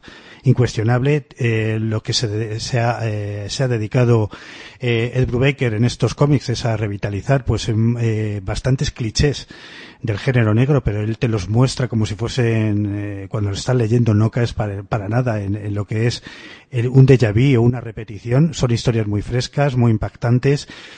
A, la, este género negro que ha tratado Brubaker también le ha, le ha dado también un aire épico eh, bastante importante y no sé, eh, yo creo que es una obra muy, muy, muy destacable, ¿no? Visualmente, gráficamente, pues es impecable, eh, narrativamente, pues eh, sobresaliente, no sé, yo desde luego no la pongo ningún pero, ¿no? Son historias que están ambientadas en los años 70, cada, cada volumen es una historia autoconclusiva, ¿no? Menos el, el tercer volumen, que, que son tres historias, eh, son tres pequeñas historias. Algunos personajes eh, intervienen en, en, otras historias, o sea, él, lo que hace es crear un, un microcosmos eh, en el cual bueno se van relacionando estos personajes. Son tramas criminales pues eh, pues van desde el típico hombre que quiere eh, que asesina a su esposa bueno haciendo el crimen perfecto al al, al atracador super perfeccionista al, al hombre que al ex militar que viene buscando venganza. No sé tiene muchos personajes que te pueden sonar a cliché pero ya os digo que, que las historias son muy efectivas y tremendamente frescas todos los premios que, que, y reconocimientos que, que, le han dado para mí son totalmente merecidos y no sé, yo creo que es una obra imprescindible. Me ha alegrado mucho cuando dices, habéis dicho que van a sacar una edición integral de esta obra porque lo está pidiendo a gritos. En, la edición americana, pues espero que respeten pues todos los extras que, entre comillas, que sacaban, que eran comentarios de, de películas eh, clásicas de cine negro, tanto de los años, eh, al, principio de los años 50, pero sobre todo de los años 70. La serie está en su mayor parte ambientada en los años 70 y, tiene ese aire cinematográfico que tenían las películas hechas en ese periodo, que fue muy importante para el género criminal, ¿no? Eh, en resumen, yo creo que es una, una obra totalmente imprescindible, ¿no? Para, para cualquier aficionado. No sé, me parece muy, muy destacable. Eh, Álvaro la, la, ha leído, ¿no? Sí, yo he leído los cinco primeros volúmenes. Uh -huh. eh, en relación a esa recopilación que van a, que van a publicar ahora Panini, que, eh, digamos, por lo que he leído, eh, va a recopilar los tres primeros arcos. ¿eh? sería Cobarde, Lawless. Eh, no, sí, sería Cobarde, Lawless y luego, luego la que tú comentas, la que son tres historias que son ambientadas en los 70, ¿vale? Y desde luego sí, destacar también la parte gráfica, que son Phyllis, que yo creo que es el dibujante que mejor conoce a Brubaker y que mejor partido le puede sacar eh, junto con, con Lar, seguramente, porque ya, oye, ya, eh, bueno, pues la repitieron en Sleeper. Eh, ¿Y qué más? Pues lo que tú dices, eh, es, bueno, todo sucede en un mismo universo de ficción, en una ciudad aparentemente ficticia, y son historias autoconclusivas, son independientes entre sí, conectadas por esta, bueno, pues por los habitantes, digamos, de los bajos fondos de esta, de esta ciudad sin nombre, y cada, y cada, y cada arco, bueno, pues te, te, te, te muestra un, a uno de estos personajes, eh, siempre con un prisma, digamos, criminal hay alguno que llega a ser antihéroe. Yo, por ejemplo, en Cobarde, que el protagonista Leo me parece, bueno, pues que dentro de lo que es un, una, bueno, pues un atracador o un, un, un ladrón de, dentro de este mundillo de reconocido prestigio. Sí es verdad que tiene unas connotaciones morales, bueno, pues, pues notables, ¿no? Eh, sabe separar efectivamente lo que, hasta dónde puede llegar y hasta dónde no se, bueno, pues, eh, interactúa con una siempre la, el, un personaje femenino no sé si estarás de acuerdo que está en cada en cada historia hay un personaje femenino que altera un poco las decisiones del, del protagonista. Uh -huh. y, y luego bueno pues pues eh, muestra sobre todo la, la, jerarquía criminal que existe en ese digamos en ese en esa microcosmos que tú que tú mencionabas. Es interesante no el tercer arco porque es como que bueno se separa se separa lo anterior eh, que eh, desde un punto de vista contemporáneo no ocurre todo a la, a la, vez aquí ya nos cuentan un poco los orígenes no de, de, de, la élite criminal que, que impera en, en, ese mundo no como que bueno este, está encarnado en el en Sebastian Hyde no pues en estos tres en estas tres historias que coinciden en, en el tiempo que te hablan de tres protagonistas en lo que te dice es cómo, bueno, pues cómo, cómo se forma un poco esa organización y luego ya, bueno, pues, pues continúa con, con, bueno, pues con otros golpes, con otros, otros giros eh, argumentales siempre relacionados con, con estas bandas y la verdad es que sí, tiene un tono además muy, muy, digamos, cinematográfico, ¿no? El, lo que, cómo, ocurre, ¿no? las, las historias, las, bueno, las interacciones entre los personajes, eh, todos son muy grises, todos tienen, siempre le coges cariño siempre a uno, al otro por la razón que sea al final también, cuando al principio no. Eh, sí, está, está muy bien. Está, está bastante bien. Tú, Manuel, ¿cuál, en principio de los que has leído, ¿cuál es el, arco que más te gusta? Uf, pues es que no lo sé. A mí la verdad es que me parece con Brubaker en esta colección cuando leo uno me da la impresión de que ha llegado al tope de su calidad y el segundo que continúa pues la mantiene o la supera, ¿no? Mm. Yo fíjate, me eh, quedo por ahora con el quinto, con los pecadores. El de los pecadores me parece una historia Porque tiene un giro ahí que no te esperas, ¿verdad? Con los, los no villanos, ¿no? De la historia. Sí, sí. Es que eh, claro, dice, ¿son villanos, no son villanos? ¿Esto qué es, no? Es que es, a ver, lo bueno que tiene también Brubaker que, que te saca, que, oye, te hace preguntarte cosas, ¿vale? El tío te dice, oye, estos son criminales ya, pero oye, lo que está haciendo es noble, no es noble. Sí, está claro, legalmente es reprochable, pero oye, esto, esto a lo mejor decisión la habría tomado yo. No sé, es, es por eso, es muy, es muy interesante. La verdad es que esta es muy interesante esta obra. Sí, además, eh, cada vez que, que, vas leyendo más números, vas eh, recopilando más información sobre todo ese microcosmos en general, porque todo está relacionado. Vemos, además, varias generaciones de, de criminales. Eh, tenemos, por ejemplo, eh, el padre de Tracy Loveless, que era, que era un criminal y que también estuvo en deuda pues con, con Sebastian High, ¿no? Padre, que luego el hijo retoma pues el papel del padre en, el caso del mandamás y, Tracy pues el de, el de su padre también le retoma alguna especie de de pues de, de, maldición que van pasando de padres a hijos y que ese papel de, de, matón y de, y de mandamás pues, pues se va perpetuando ¿no? a través de las generaciones eh, le da la historia pues como mucha coherencia ¿no? y aparte me da la impresión de que de que Brubaker de, ha, reflexionado mucho sobre el género negro porque yo creo que no hay figura arquetípica que no toque en estos, en estos volúmenes, ¿no? Me parece un compendio de lo que es el género negro en general muy espectacular. Eh, a mí me parece muy destacable. Sí, son historias, son historias cruzadas, conectadas a lo que os he dicho, al mismo universo de ficción, muy al estilo Sin City, ¿no? Lo que, lo que comentábamos antes de empezar, ¿no? Que recordaba, oye, esto forma parte de una, misma, digamos, pues un mismo escenario, Siempre con muchos personajes que, bueno, que no, no, lo vamos a mezclar en plan totum revolutum aquí, digamos, eh, que pueda confundir, sino, mira, nos vamos a dividir en historias, está todo conectado porque los nombres te van a, un nombre va de, un primer volumen te va a salir en el segundo, pero por ejemplo, en el primero en Cobarde, oye, ya sale el apellido Lobles, aquí pasó algo con este señor, luego lo conoces en el tercero, resulta que es padre del protagonista del segundo, pues hostia, esto luego, lo bueno de estas, lo bueno de estas obras que, que a lo mejor pasa el tiempo, lo vuelves a, leer y, vas pillando cositas, ¿no? Entonces, bueno, pues eso también es agradecer, no es un cómic plano en ese sentido. Sí, sí. mi opinión. Sí, sí, no, además es que, no sé, siempre le da un toque, una, una vuelta de tuerca muy, muy personal, ¿no? En el segundo volumen tenemos a Loveless, que es Tracy Loveless, un excombatiente que, que regresa y recuerda los malos tratos de su padre y lo osco que era su padre tanto con él como con su hermano.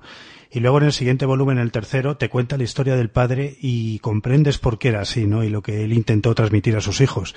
Eh, siempre tiene una vuelta de guion muy interesante y muy, y muy hábil, Brubaker, ¿no? me parece me parece muy destacable. También hay que un poco destacar pues eh, el Underworld, ¿no? El, el local, el garito que aparece en, toda la, en todas las historias, ¿no? Y que es un poco ahí, lugar de paso, que ¿no? Yo comentaba un poco que, que, a lo mejor para el lector que se, que la, que la entre en ella, pues coño, esto, esto es muy, esto es muy Sin City, ¿no? Muy Sin City. Pero fíjate, yo, fíjate, bueno, claro, que a lo mejor me van a decir, ¿pero qué dice? Yo prefiero esta Sin City, por ejemplo. Sí, sí, me parece esta Sin City a lo bueno. teniendo Sin City cosas interesantes, yo creo que esta, sobre todo lo que es, es, es muy regular y muy, y muy interesante, muy realista, ¿no? Mm, un poco la fantasía que tenía Sin City no, no la tiene en ese sentido estas historias que por un lado tienen entroncan más pero con el con el género eh, negro clásico tradicional pero por otro lado le da un toque si no moderno pues muy muy clásico y muy interesante y muy épico no hmm. Las, las explosiones de violencia que tienen las historias están muy bien diseñadas y muy bien puestas y, y le dan mucha fuerza a la historia vamos, eh, para mí una, una recomendación total. Bueno, yo creo que queda bastante claro que, es un indispensable, ¿no? Sobre todo, sobre todo si iba a decir si gusta el género negro, pero yo creo que no hace ni siquiera falta, ¿no? Que guste el género negro. No, yo creo que puede gustar a cualquiera. Es, es una gran obra.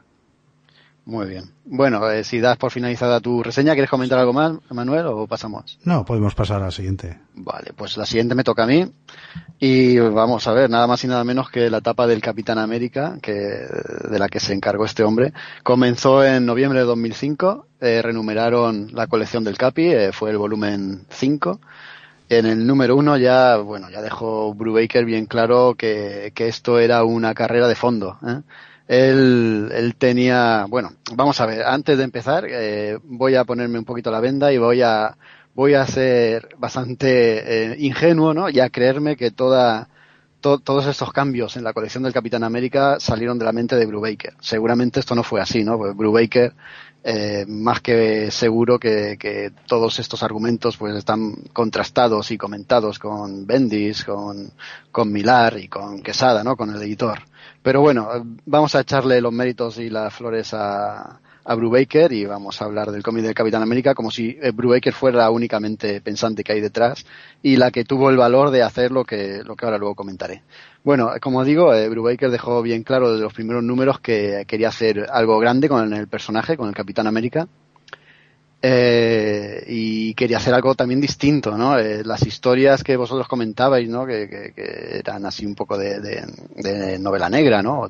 Aquí en el Capitán América pasa exactamente lo mismo. El, el, dibujo de Steve Epting apoya mucho esto, con un, un, dibujo oscuro y tampoco muy, muy trabajado, ¿no? Pero ese, ese no trabajado va, va en función y va a favor de la historia. Eh, el Capitán América eh, se enfrenta a, un enemigo, ¿no? Al principio que no tiene bien claro quién es, aunque sabe que, que ha matado, se ha cargado a, una de las encarnaciones de Cráneo Rojo, ¿no? Y claro, ¿quién puede ser este que va asesinando por ahí a, Cráneo Rojo, ¿no? Eh, Baker, eh, como digo, está, crea una historia de largo recorrido, crea una historia que se va a dilatar durante los años, eh, este volumen 5 duró nada más y nada menos que 50 números y aquí desarrolló, pues, eh, sobre todo tomando como núcleo la etapa a partir del número 8, eh, que es la llamada Soldado de Invierno, desarrolló, pues, pues algo que ah, dio un giro en la colección y también en, en el universo Marvel, ¿no? Es, y es que retornó a la vida a, a Bucky o a Bucky, a Bucky Barnes, ¿no? el eterno sidekick de Capitán América, el tan conocido en aquella época de cuando ambos luchaban en la Segunda Guerra Mundial. Este, este es el personaje que había acabado con Cráneo Rojo. Esto, aunque se considere spoiler, pero joder, estamos hablando de, del 2005, 2006, ¿no? Tampoco, tampoco pasa nada porque se comente. Eh, resulta que Capitán América, como todos sabéis, en, aquel accidente en el que Bucky o Bucky perdió la vida, Capitán América fue cayó al océano, eh, quedó congelado y al cabo de 30 40 años lo encontraron los Vengadores y tal y cual. Lo que no sabíamos y lo que aquí nos cuenta Brubaker es que con Bucky pasó exactamente lo mismo. Bucky no murió en la explosión, Bucky cayó también en el océano. Lo que pasa es que quien lo encontró no fue ni más ni menos que, los, los enemigos de, América por aquel entonces, ¿no? La madre Rusia. Y nada, lo, curaron de sus heridas, le pusieron un brazo biónico porque había perdido un brazo y decidieron utilizarlo como un soldado un soldado que asesinaría por encargo, ¿no? A, por encargo de, de, Rusia. Lo llamaron soldado de invierno y tuvo distintas apariciones a lo largo de la historia, o sea, aparecía y desaparecía, hasta que Brubaker se encarga de desvelar todo, toda esta trama que ha permanecido en secreto a lo largo de, los años en Marvel, ¿no? Y, y desvela que, que Bucky, o Bucky, perdón, es, es el soldado de invierno. Bucky que ha sufrido un lavado de cerebro por parte de, los rusos, tiene que enfrentarse a, a, todo lo que le han impuesto mentalmente, ¿no? Y bueno, no, no voy a desvelar mucho más, no vale la pena que, que vosotros indaguéis y, lo leáis. De toda esta etapa yo destaco, quizá, quizá no, eh, por un motivo obvio, el número 25, que es titulado La muerte de un sueño, es el epílogo a Civil War, una de las primeras eh, de las primeras de los primeros macroeventos Marvel de esta última temporada, orquestado pues como ya sabéis por por Brian, eh, Michael Bendis. Y en este epílogo, en este número 25, es donde se, se anunció y tuvo un montón de bombo, ¿no? Donde muere Steve Rogers, el Capitán América. Claro, eh, la forma de contarlo de Brubaker es, es que es lo que decís antes, ¿no? Es un, tipo magistral contando historias porque él juega un poquito con el lector. ¿No? Eh, tú ves como el Capitán América es asesinado, ves la mano y el arma de quien lo asesina, pero no ves quién lo asesina, ¿no? Esto da pie a un, giro argumental y, a un desarrollo argumental que desde luego es, realmente interesante. Otra, otra de las cosas que, se, le, se le pone en el, en el haber ¿no? a, este, a este guionista es que el Capitán América, que siempre ha sido pues eso, una colección de un personaje, ¿no? el Capitán América, él la convierte en una colección coral Aquí el Capitán América es tan importante como Bucky, como Sharon Carter, la Agente 13, como el Halcón, Nick Furia, Viuda Negra. Y el elenco de villanos, pues mira, eh, Brubaker bucea, es amplio conocedor de la historia del personaje y rescata villanos antológicos, ¿no? Que, como puede ser el Doctor Fausto, Zola, el Cráneo Rojo, a través del General Looking. Este, este sí que creo que es inventado por él. También rescata a la hija de Cráneo Rojo, que había salido en unos cómics intrascendentes, ¿no? Hace bastantes años. Pecado, ¿vale? Eh, y nada, lo hace todo con una soltura y con una maestría que desde luego es, es, es de admirar porque hilvanar tantas historias distintas, tantas historias paralelas que vayan a confluir a un único argumento es realmente de admirar. Los guiones eh, son son, eh, son densos, no, no pesados, pero sí densos. Esto es otra cosa de las que me ha llamado la atención, ¿no? Porque estamos acostumbrados, y antes lo hablábamos, de autores que se dedican a, a desarrollar una trama que tampoco es necesario que estén tanto tiempo con ella, ¿no? Y se dedican a desarrollarla durante números y números y en realidad tú coges un, un cómic de estos autores, eh, empiezas a leerlo y cuando cierras la última página te das cuenta de que apenas han pasado unos minutos, ¿no? Has devorado el cómic en muy poco tiempo. Esto no pasa con Brubaker, ya digo que sus guiones son densos, son muy inteligentes y, y leerse un cómic de, aunque sean 22 páginas, 30 páginas, ¿no? te deja, te deja un pozo, ¿no? Te, te deja lleno. Eh, comentar más de este volumen 5, pues yo creo que no voy a comentar nada más porque sería también desvelar cosas interesantes, ¿no? Aunque decir que terminó en el 2009 y de ahí retomaron con, con el volumen 1, es, recuerdo que es el volumen 5, terminó en el 50, resulta que el 51 iba a coincidir con el número 600 del volumen 1, así que en Marvel decidieron renumerarlo, ¿no? A su, a su numeración original algo parecido a lo que pasó con, eh, con Iron Man, ¿no? que comentábamos en los programas de Iron Man. Pues eh, aquí en el número siguiente, en el 601, este es un, este es un episodio eh, que estoy obligado a comentar, ¿no? Aparte, porque Ed Brubaker eh, hizo, hizo piña ¿no? con Jim Collan, con el mítico dibujante Jim Collan, y escribieron o crearon un, un, un cómic realmente antológico, ¿no? Los guiones de Brubaker son aquí incluso mejores que, que, en episodios anteriores y el dibujo, pues qué decir, ¿no? Encontramos a un Jim Collan, pues ya pasado pasado de vueltas, a decir, ¿no? Pero con una experiencia más que sobrada, ¿no? Y unos dibujos realmente, realmente memorables. La historia va de vampiros, eh, nos rescata también a algunos personajes, eh, algunos personajes que habían aparecido en los cómics antiguos de, Capitán América, ¿no? Como el Barón Sangre y tal. Y realmente es, es digno de, tenerlo en cuenta. Esta colección acaba en el 640, aunque, aunque los últimos números no están guionizados por Brubaker y se nota mucho esto, no, no hace falta ni mencionarlo. Brubaker se pasó a una colección paralela del Capitán América en la que estaba acompañado en los dibujos de, Steve McNiven, pero bueno, esto ya es, es punto y aparte. Yo me quedaría con esos 50 números, 50 números antológicos en los que Brubaker hace un trabajo excepcional, hace un trabajo también, esto no lo he dicho y quiero decirlo, un trabajo de documentación impresionante porque toma eventos reales de la historia, ¿no? De la Segunda Guerra Mundial, los adapta a su, a su historia particular del Capitán América y la verdad es que quedan realmente bien, ¿no? Encajan a la perfección. Eh, también hace un, un, buceo y una exploración del pasado de, del Capitán América en los cómics, en los cómics de la Edad de Oro incluso, y rescata de allí muchas situaciones, personajes, incluso lugares, ¿no? Hay episodios que, eh, que transcurren en, en, decorados, por así decirlo, en decorados que ya se vieron, ¿no? En aquellos cómics de, de la Edad Dorada. Es, es, es, algo también bastante chulo de ver, ¿no? Bastante chulo de leer. Y nada, no sé qué más contar. Eh, yo creo que esto hay que recomendarlo, pero, pero de todas, todas es uno de los trabajos que Brubaker mejora, o sea, más premios y más, más valoraciones positivas ha recibido de los que ha hecho en Marvel y yo creo que, que son dignos de tener en la biblioteca de a cualquiera que le gusten los cómics, sobre todo los cómics de superhéroes. Vosotros, eh, sobre todo Álvaro, creo que los ha leído y los tiene también en, en un pedestal, los guarda en caja de oro. Mira, los guardo en pedestal que, qué pena que la situación no me, no me permita comprar los recopilatorios de Panini Marvel de Luz, porque la verdad que es para tenerlo en, la, en la, parte buena de, de, la estantería, ¿verdad?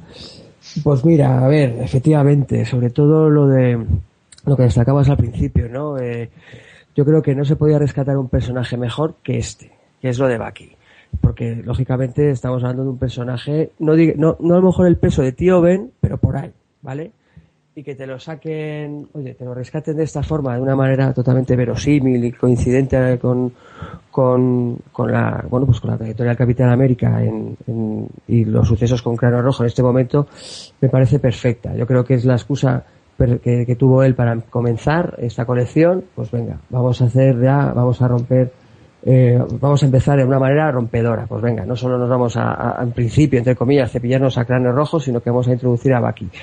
Pero sobre todo, sobre todo, lo que más llama la atención, y él de alguna forma hace una corrección, entre podríamos decir moral, al propio personaje. O sea, de, toda la vida eh, hemos conocido a Baki como el compañero estupendo del Capitán América, pero vamos a ver, es un chaval, un adolescente, depende del dibujante un poco hasta niño y que este y que el Capi se lo lleva ahí a pelear, ¿no? A combatir. Dices, bueno, a ver, esto cómo es posible, ¿no?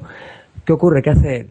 Al margen de que era como la mascota del pelotón, el regimiento, etcétera. Pero lo que él lo presenta es decir, eh, no, Bucky efectivamente de cara al público era esto, pero en el fondo era una máquina de matar absoluta, mientras que el Capitán América se llevaba las, las digamos, los los aplausos de forma, eh, lo que se de forma, desde el punto de vista al exterior, el que hacía el trabajo sucio y sabía que eliminar a objetivos concretos era Baki. Bueno, pues eso ya te lo presenta desde el principio.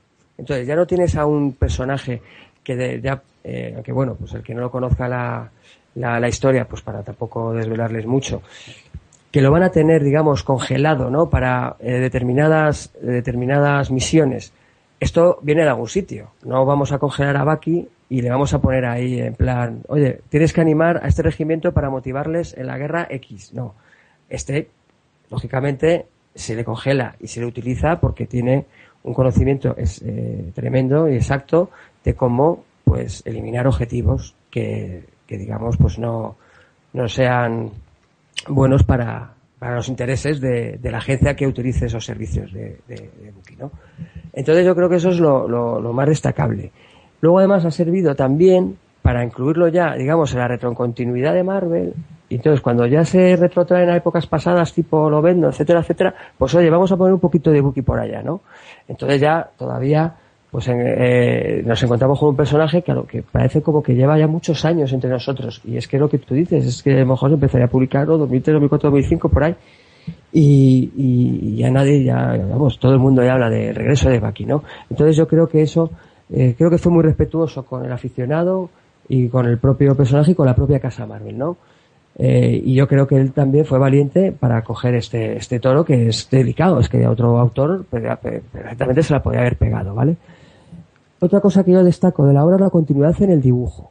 Porque hay muchas sagas, o sea, muchas colecciones que los, a lo mejor el autor está largo tiempo, largo tiempo en ellas. Me viene a la cabeza siempre este ejemplo, ¿no? Grant Morrison en X-Men, me parece una obra muy destacable, pero quizá el, el que, vaya, que haya tantos eh, dibujantes eh, con estilos diferentes puede a lo mejor un poco valorar la obra. Aquí está Eptin a un nivel brutal, pero creo que incluso los que Luke Ross y, y Bats, eh, Wise eh, que le sustituían mantenían ese tono muy uniforme y entonces ya te encuentras con una obra muy larga, pero perfectamente identificable eh, desde el primer número, ¿no?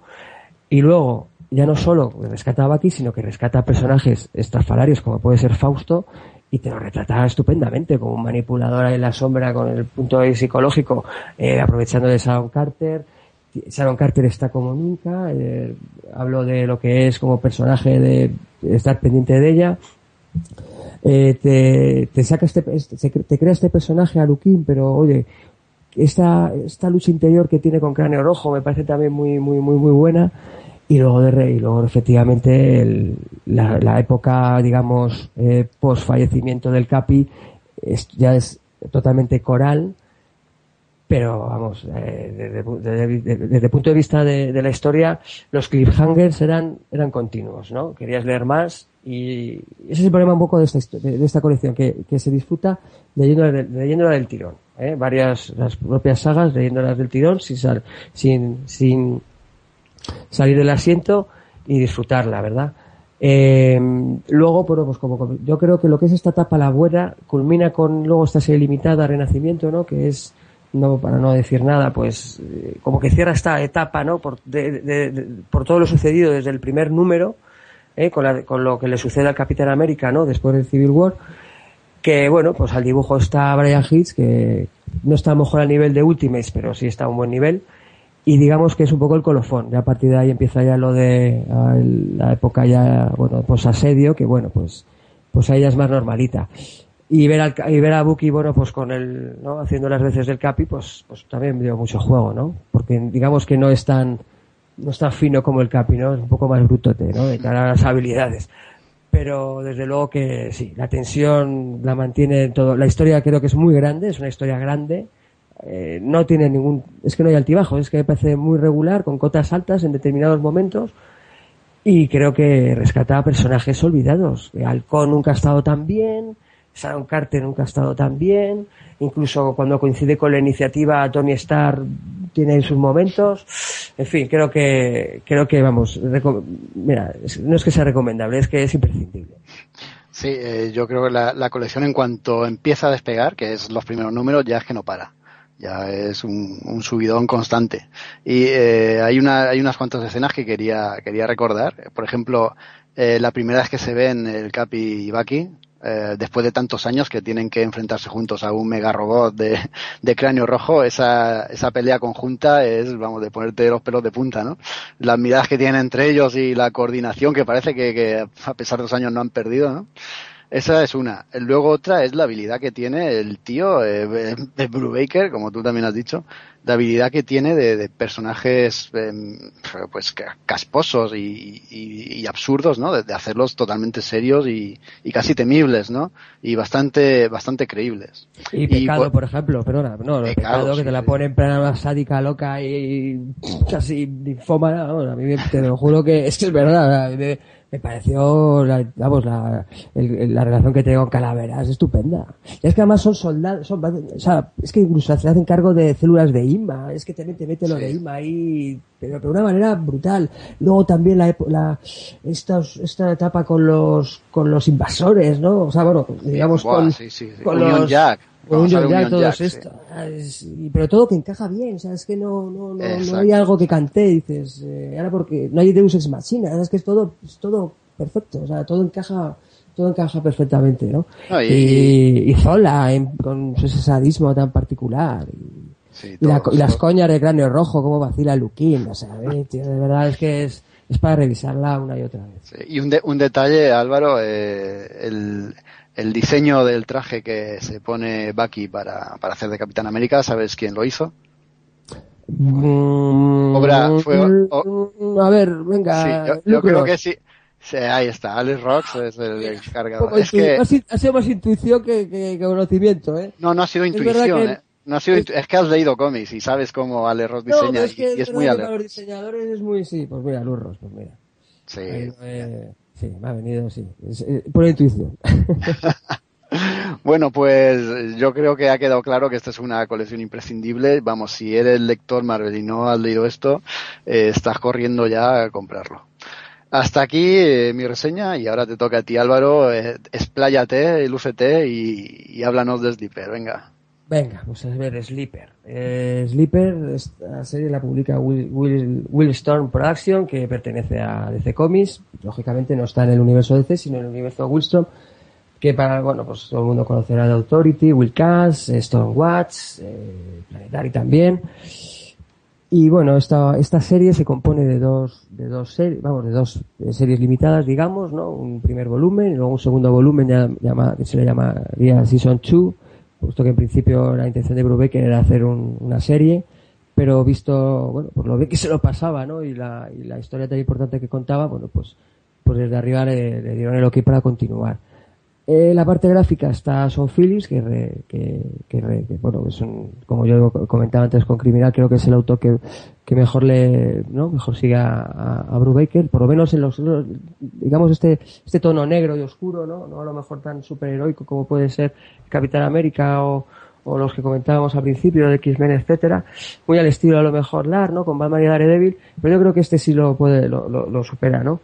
Y, nada, eh, la, primera serie, los, las dos series se componen de 12, de 12 comic books. Hay un especial por ahí que luego, bueno, detallaré un poco que es que pertenece al, al crossover o bueno, a la, a la colección Cube de Tat, que es, ya interactúa con Authority. Pero bueno, primer, eh, lo que es la saga en concreto, lo que es la serie, bueno, pues empieza con este Sleeper 1 del primer volumen. Eh, también hay que decir primero que hay una, bueno, que no es que sea una, una continuación directa de otra serie limitada que se llama Point Blank, pero digamos que esta serie es un prólogo a Sleeper, ¿vale? Sleeper se puede, o sea, se, no hace falta leer Point Blank para entender Sleeper y comenzar con Sleeper, pero digamos que el punto de partida de Sleeper son sucesos que ocurren en Point Blank.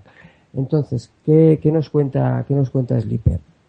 Tenemos un agente que se llama Carver, en este caso, bueno, pues eh, aprovechándose de que adquiere un, no un superpoder, una, bueno, más una habilidad por al absorber un, un objeto, ¿no? Que cae de la sangría. La sangría es un concepto que se baraja mucho en The Authority, digamos que es un nexo entre dimensiones. Bueno, el caso es que cae a la Tierra, bueno, pues el, el agente Carver, que trabaja para operaciones internacionales, bueno, pues toca este objeto y digamos que absorbe sus propiedades. Estas propiedades lo que hacen es que le va a, le va, le va a producir una, una cierta invulnerabilidad pero a costa de no de ser totalmente insensible.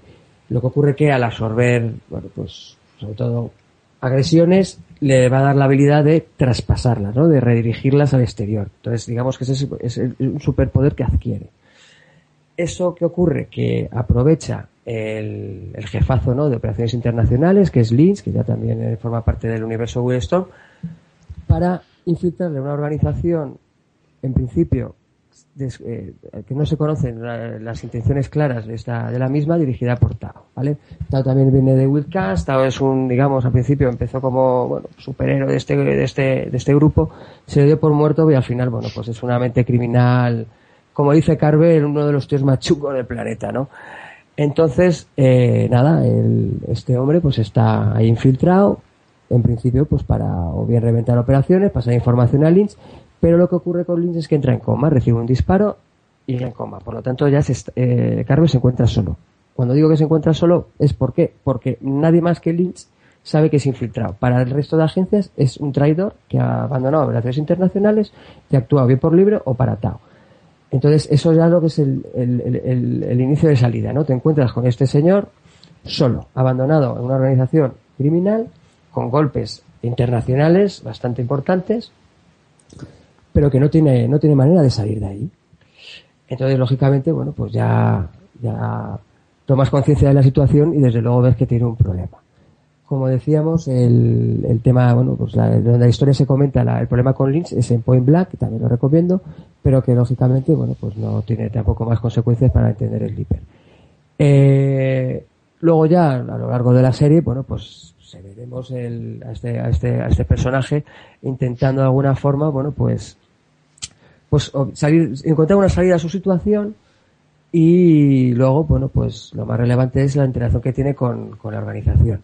y luego el mundo que te presenta esta, esta digamos, voy a repetir, esta organización que, dirige Tao, de lo que es el universo Willstone, en, los, digamos, detrás de los focos, ¿vale? Nos encontramos con que hay un orden, un orden mundial que está a la sombra, que son los que manejan todo, son los que ponen los, los gobiernos, son los que ponen a los famosos, son los que dicen cuándo, cuándo hay que beber esto, cuándo hay que beber lo, otro. Y entonces, bueno, pues Carvel se encuentra en un mundo desconocido sin saber exactamente qué hacer toma decisiones para salir de donde está, pero que luego también tiene los daños colaterales propios, bueno, por estas organizaciones. ¿Quién es Tao? Pues Tao es, digamos, el, que está en la pirámide de esta organización, es un genio criminal. Del punto de partida no sabemos lo que motiva a este personaje eh, en, los objetivos de la, de la organización. No sabemos si quiere crear caos por caos, si en verdad es eh, bueno, pues subir en, en, las, en, las, en, los, las áreas de poder de, de este mundo, digamos, que, que, que, está esta, esta, esta orden privilegiada. Y, y, por lo tanto, bueno, pues al principio es desconcertante y lo que más te mantiene es el, la inquietud, ¿no? Y, el, y, las, y los pensamientos, ¿no? Las inseguridades de Carver para un poco tomar decisiones. Esta organización, como he dicho, la pirámide estaría atado el, digamos que por debajo estaría Los Pródigos, que estaría formado por tres personajes, todos los tres con superpoderes, sería Peter Grimm, sería Steel y luego estaría Miss Misery. Esta eh, Miss Misery será clave en la historia porque luego tendrá una relación con Carvel y sobre todo por su, eh, sus habilidades. Luego en el escalafón estarían los torpedos, que sería donde estaría el propio Carmen, digamos que podría ser a lo mejor, bueno, pues una, una especie como de capitanes o tenientes, ¿no? Como las, como un poco el organigrama criminal, ¿no? De, eh, mafioso, ¿no? Que están los, oye, está el jefe luego están los capitanes que tienen a su vez a sus soldados, bueno, pues eh, eso serían los torpedos, que solo, y solo responderían a, a los pródigos o a, o a Tao. Luego estarían los, como los soldados rasos, digamos, ¿no? Que sería la Guardia Negra, que hace de resuelve conflictos y un poco es el, brazo armado de la organización, que en principio pues son todos, son todos humanos, no tienen habilidades. Y luego estarían los colaboradores, que serían, bueno, pues villanos, ¿no? Eh, vamos, villanos, serían eh, gente con poderes, pero bueno, en lo criminal, ¿vale? Y, para puntuales eh, colaboraciones, pues, pues los utilizan. Eh, y eso básicamente, personajes luego aparte, bueno, pues muy destacable Genocidio Jones, la verdad es que es el, para mí, mi secundario favorito. Y los mejores, a lo mejor, bueno, los, los momentos más relajantes de la obra, después de tanto, de tanta trama, ¿no? Eh, eh, criminal y tanta trama de espionaje y, bueno, pues, eh, estas, ¿no? Este colegio que tienen ahí entre copas da mucho juego, la verdad. Y nada, el, lo que es la, lo, que ocurre en los primeros 12 números, pues es el, bueno, pues esta gente que se encuentra ahí entre dos aguas sin saber dónde, cómo, cómo, cómo puede salir de ahí, porque lógicamente tiene a su superior, que es el único que sabe que, que está, que está, que es un topo, que es Slins y, y nada. Entonces ya más, más adelante pues ya veremos, conoceremos las verdaderas intenciones de, de Tao. Luego ya eh, terminará, bueno, pues con esa, no, tampoco para desvelar nada, con un punto de inflexión, que es efectivamente cuáles son los planes de Tao y luego lo que las inquietudes, las inseguridades que provoca y las inquietudes que provoca en Carmen. ¿Por qué? Porque ya a partir, y esto ya es lo que se comienza ya en, el, en, el segunda, en la segunda serie, la Season 2, aquí ya nos encontramos ya como que él ya se toma las riendas de, de, su destino, digamos, se hace cargo de su situación y ya empieza a ir por libre. En el sentido de que ya asume que lo que hacía para operaciones internacionales no es muy diferente que lo que hacía para Tao. ¿eh? Como él dice en un momento del cómic, que me parece bastante destacable, ¿no? Cuando está con una con una es una novieta que tenía de, de, digamos operaciones internacionales oye mira que lo que hacíamos nosotros tampoco es muy diferente que lo que se hace con Tao porque oye los niños muertos son niños muertos y les importa un carajo no las justificaciones de lo por qué, por qué hayan muerto.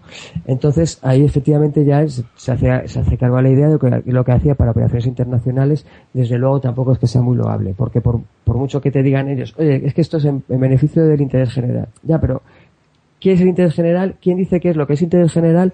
¿Qué es, en, qué es, eh, eh, por qué hacemos esto en, en aras de la seguridad nacional? Cuando a lo mejor, oye, esto es la decisión que toma un político o un grupo de empresas para, oye, yo mañana quitar un, un gobierno y poner a otro. Por lo tanto, ya esa, esa, eh, digamos, esa, bueno, moralina, ¿no? Que te deja, el, te plantea el personaje es lo que un poco, pues, pues abarca toda la obra. Oye, que esto no es ni blanco ni negro, somos, somos todos grises, eh, tenemos nuestras motivaciones, queremos que somos buenas personas, pero al final y hacemos lo, somos lo que hacemos. Entonces todo eso te lo, te lo, te lo enseña, te lo enseña el bueno de Brubaker. Con escenas de acción estupendas, escenas de sexo también, nada gratuitas. Eh, esto también es verdad, es importante destacar que es un cómic para adultos, ¿de acuerdo? Hay sexo explícito, violencia desatada, pero eso sí, no hay nada, pero no, no es gratuita. Todo forma parte de la historia, de los personajes, del desarrollo de los mismos y por lo tanto no, no, no hay para nada, ni nada como he dicho, eh, bueno, pues fuera de lugar, fuera de, fuera de sitio. Y lo que yo ya, ya os dejo también a vosotros que habléis de, la, de esta obra, a mí lo que más me llama la atención, donde yo creo que aquí que da un salto para mí ya eh, extraordinario, es la introducción de un concepto que es a su vez respeto por el cómic de superhéroes, pero a su vez lo innova y, y lo puedo hasta parodiar, que es lo que ellos llaman orígenes. Estamos hablando de gente con superpoderes. Estamos hablando de un entorno real, pero interactúa con superhéroes. Están aparecen, se menciona a The Authority, se menciona a Will Cass, se menciona a The Majesty, se menciona a Grifter, pero, pero, resulta que, como lógicamente ellos también tienen poderes, aun siendo villanos, tiene una especie de juego así entre copas que lo llaman orígenes. Entonces lo que hace es, te cuentan el origen de, lo que es su, o bien su habilidad o de su propia historia, cómo adquieren los poderes, pero de modo clásico, es decir, en tercera persona. Pero es que es una regla de conducta que tienen entre ellos, es decir, oye, que a esto jugamos así, y empiezan, eres una vez fulana y mengana, que era una niña pija, etcétera, etcétera. A mí esto me parece brillante. O sea, la primera vez que yo leí, me pareció una, vamos, como, como idea, a lo mejor, no sé si tiene influencias de alguna, yo no la conozco, desde luego, pero me llamó muchísimo la atención. Además, el dibujo de Softfree ya cambia.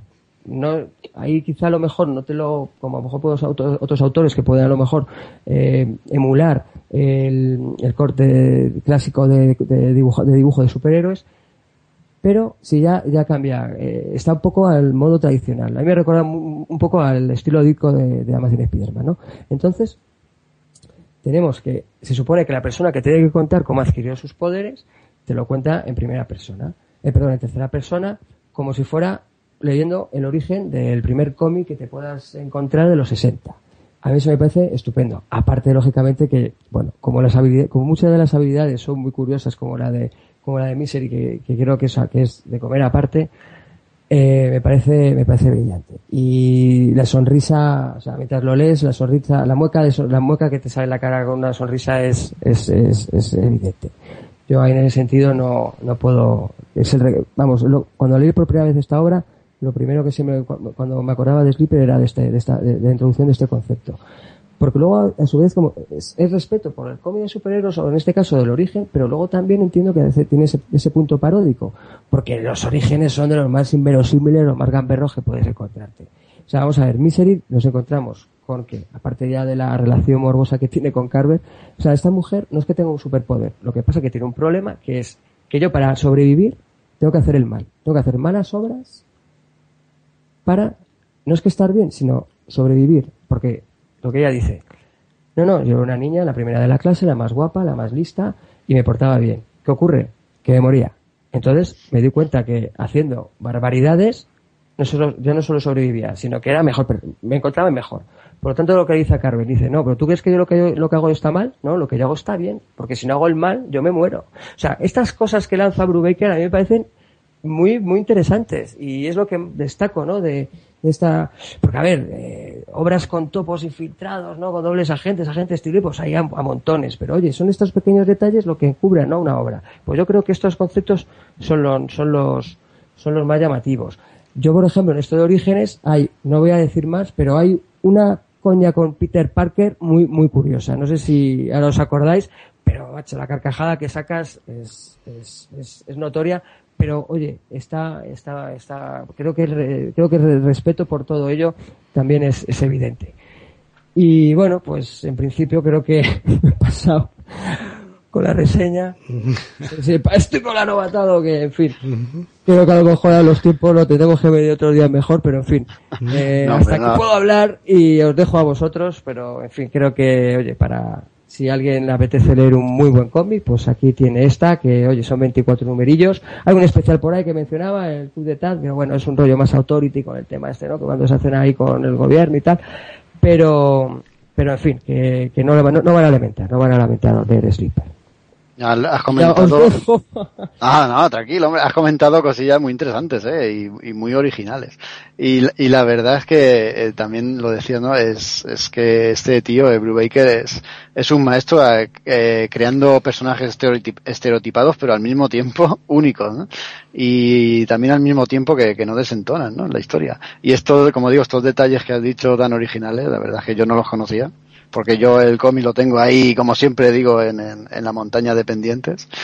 Y otra cosa que te animan a leerlo. Eh, la edición eh, es la de Norma, la que tú tienes. ¿Sabes si ha habido reedición o alguna historia? A ver, yo aquí, eh, mira, yo tengo lo, lo, que es la primera, el primer volumen, tengo los de Planeta. Ah. Norma, exacto. Luego ya cuando adquirió los derechos Norma, lo que hizo fue lo recopiló en cuatro tomos, ¿vale? Sí. Pero bueno, yo ahí ya, oye, mira, pues la tengo un poco desmembrada de los tomos porque tengo los 12 en grapa y luego tengo el, tomo 3 y tomo 4, ¿vale?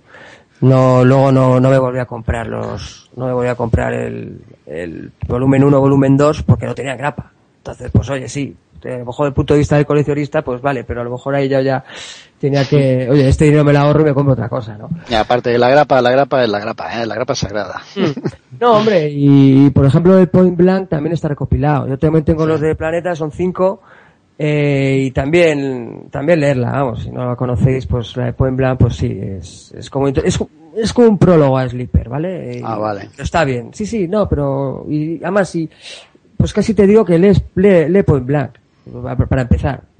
¿Vale? Porque yo no, yo leí Sleeper ya y es cuando y ya después leí Point Blank, por ejemplo, Point Blank, por ejemplo, pero pero vamos, si te animas empieza por Point Blank, vamos. Un poco como, como curiosidad decir que, que San Raimi está muy interesado en la historia y también Tom Cruise. Sí, eso también lo leí en su día. Esto yo lo veo más para serie de televisión, fíjate. Una peli, aquí, es que cuenta muchas cosas.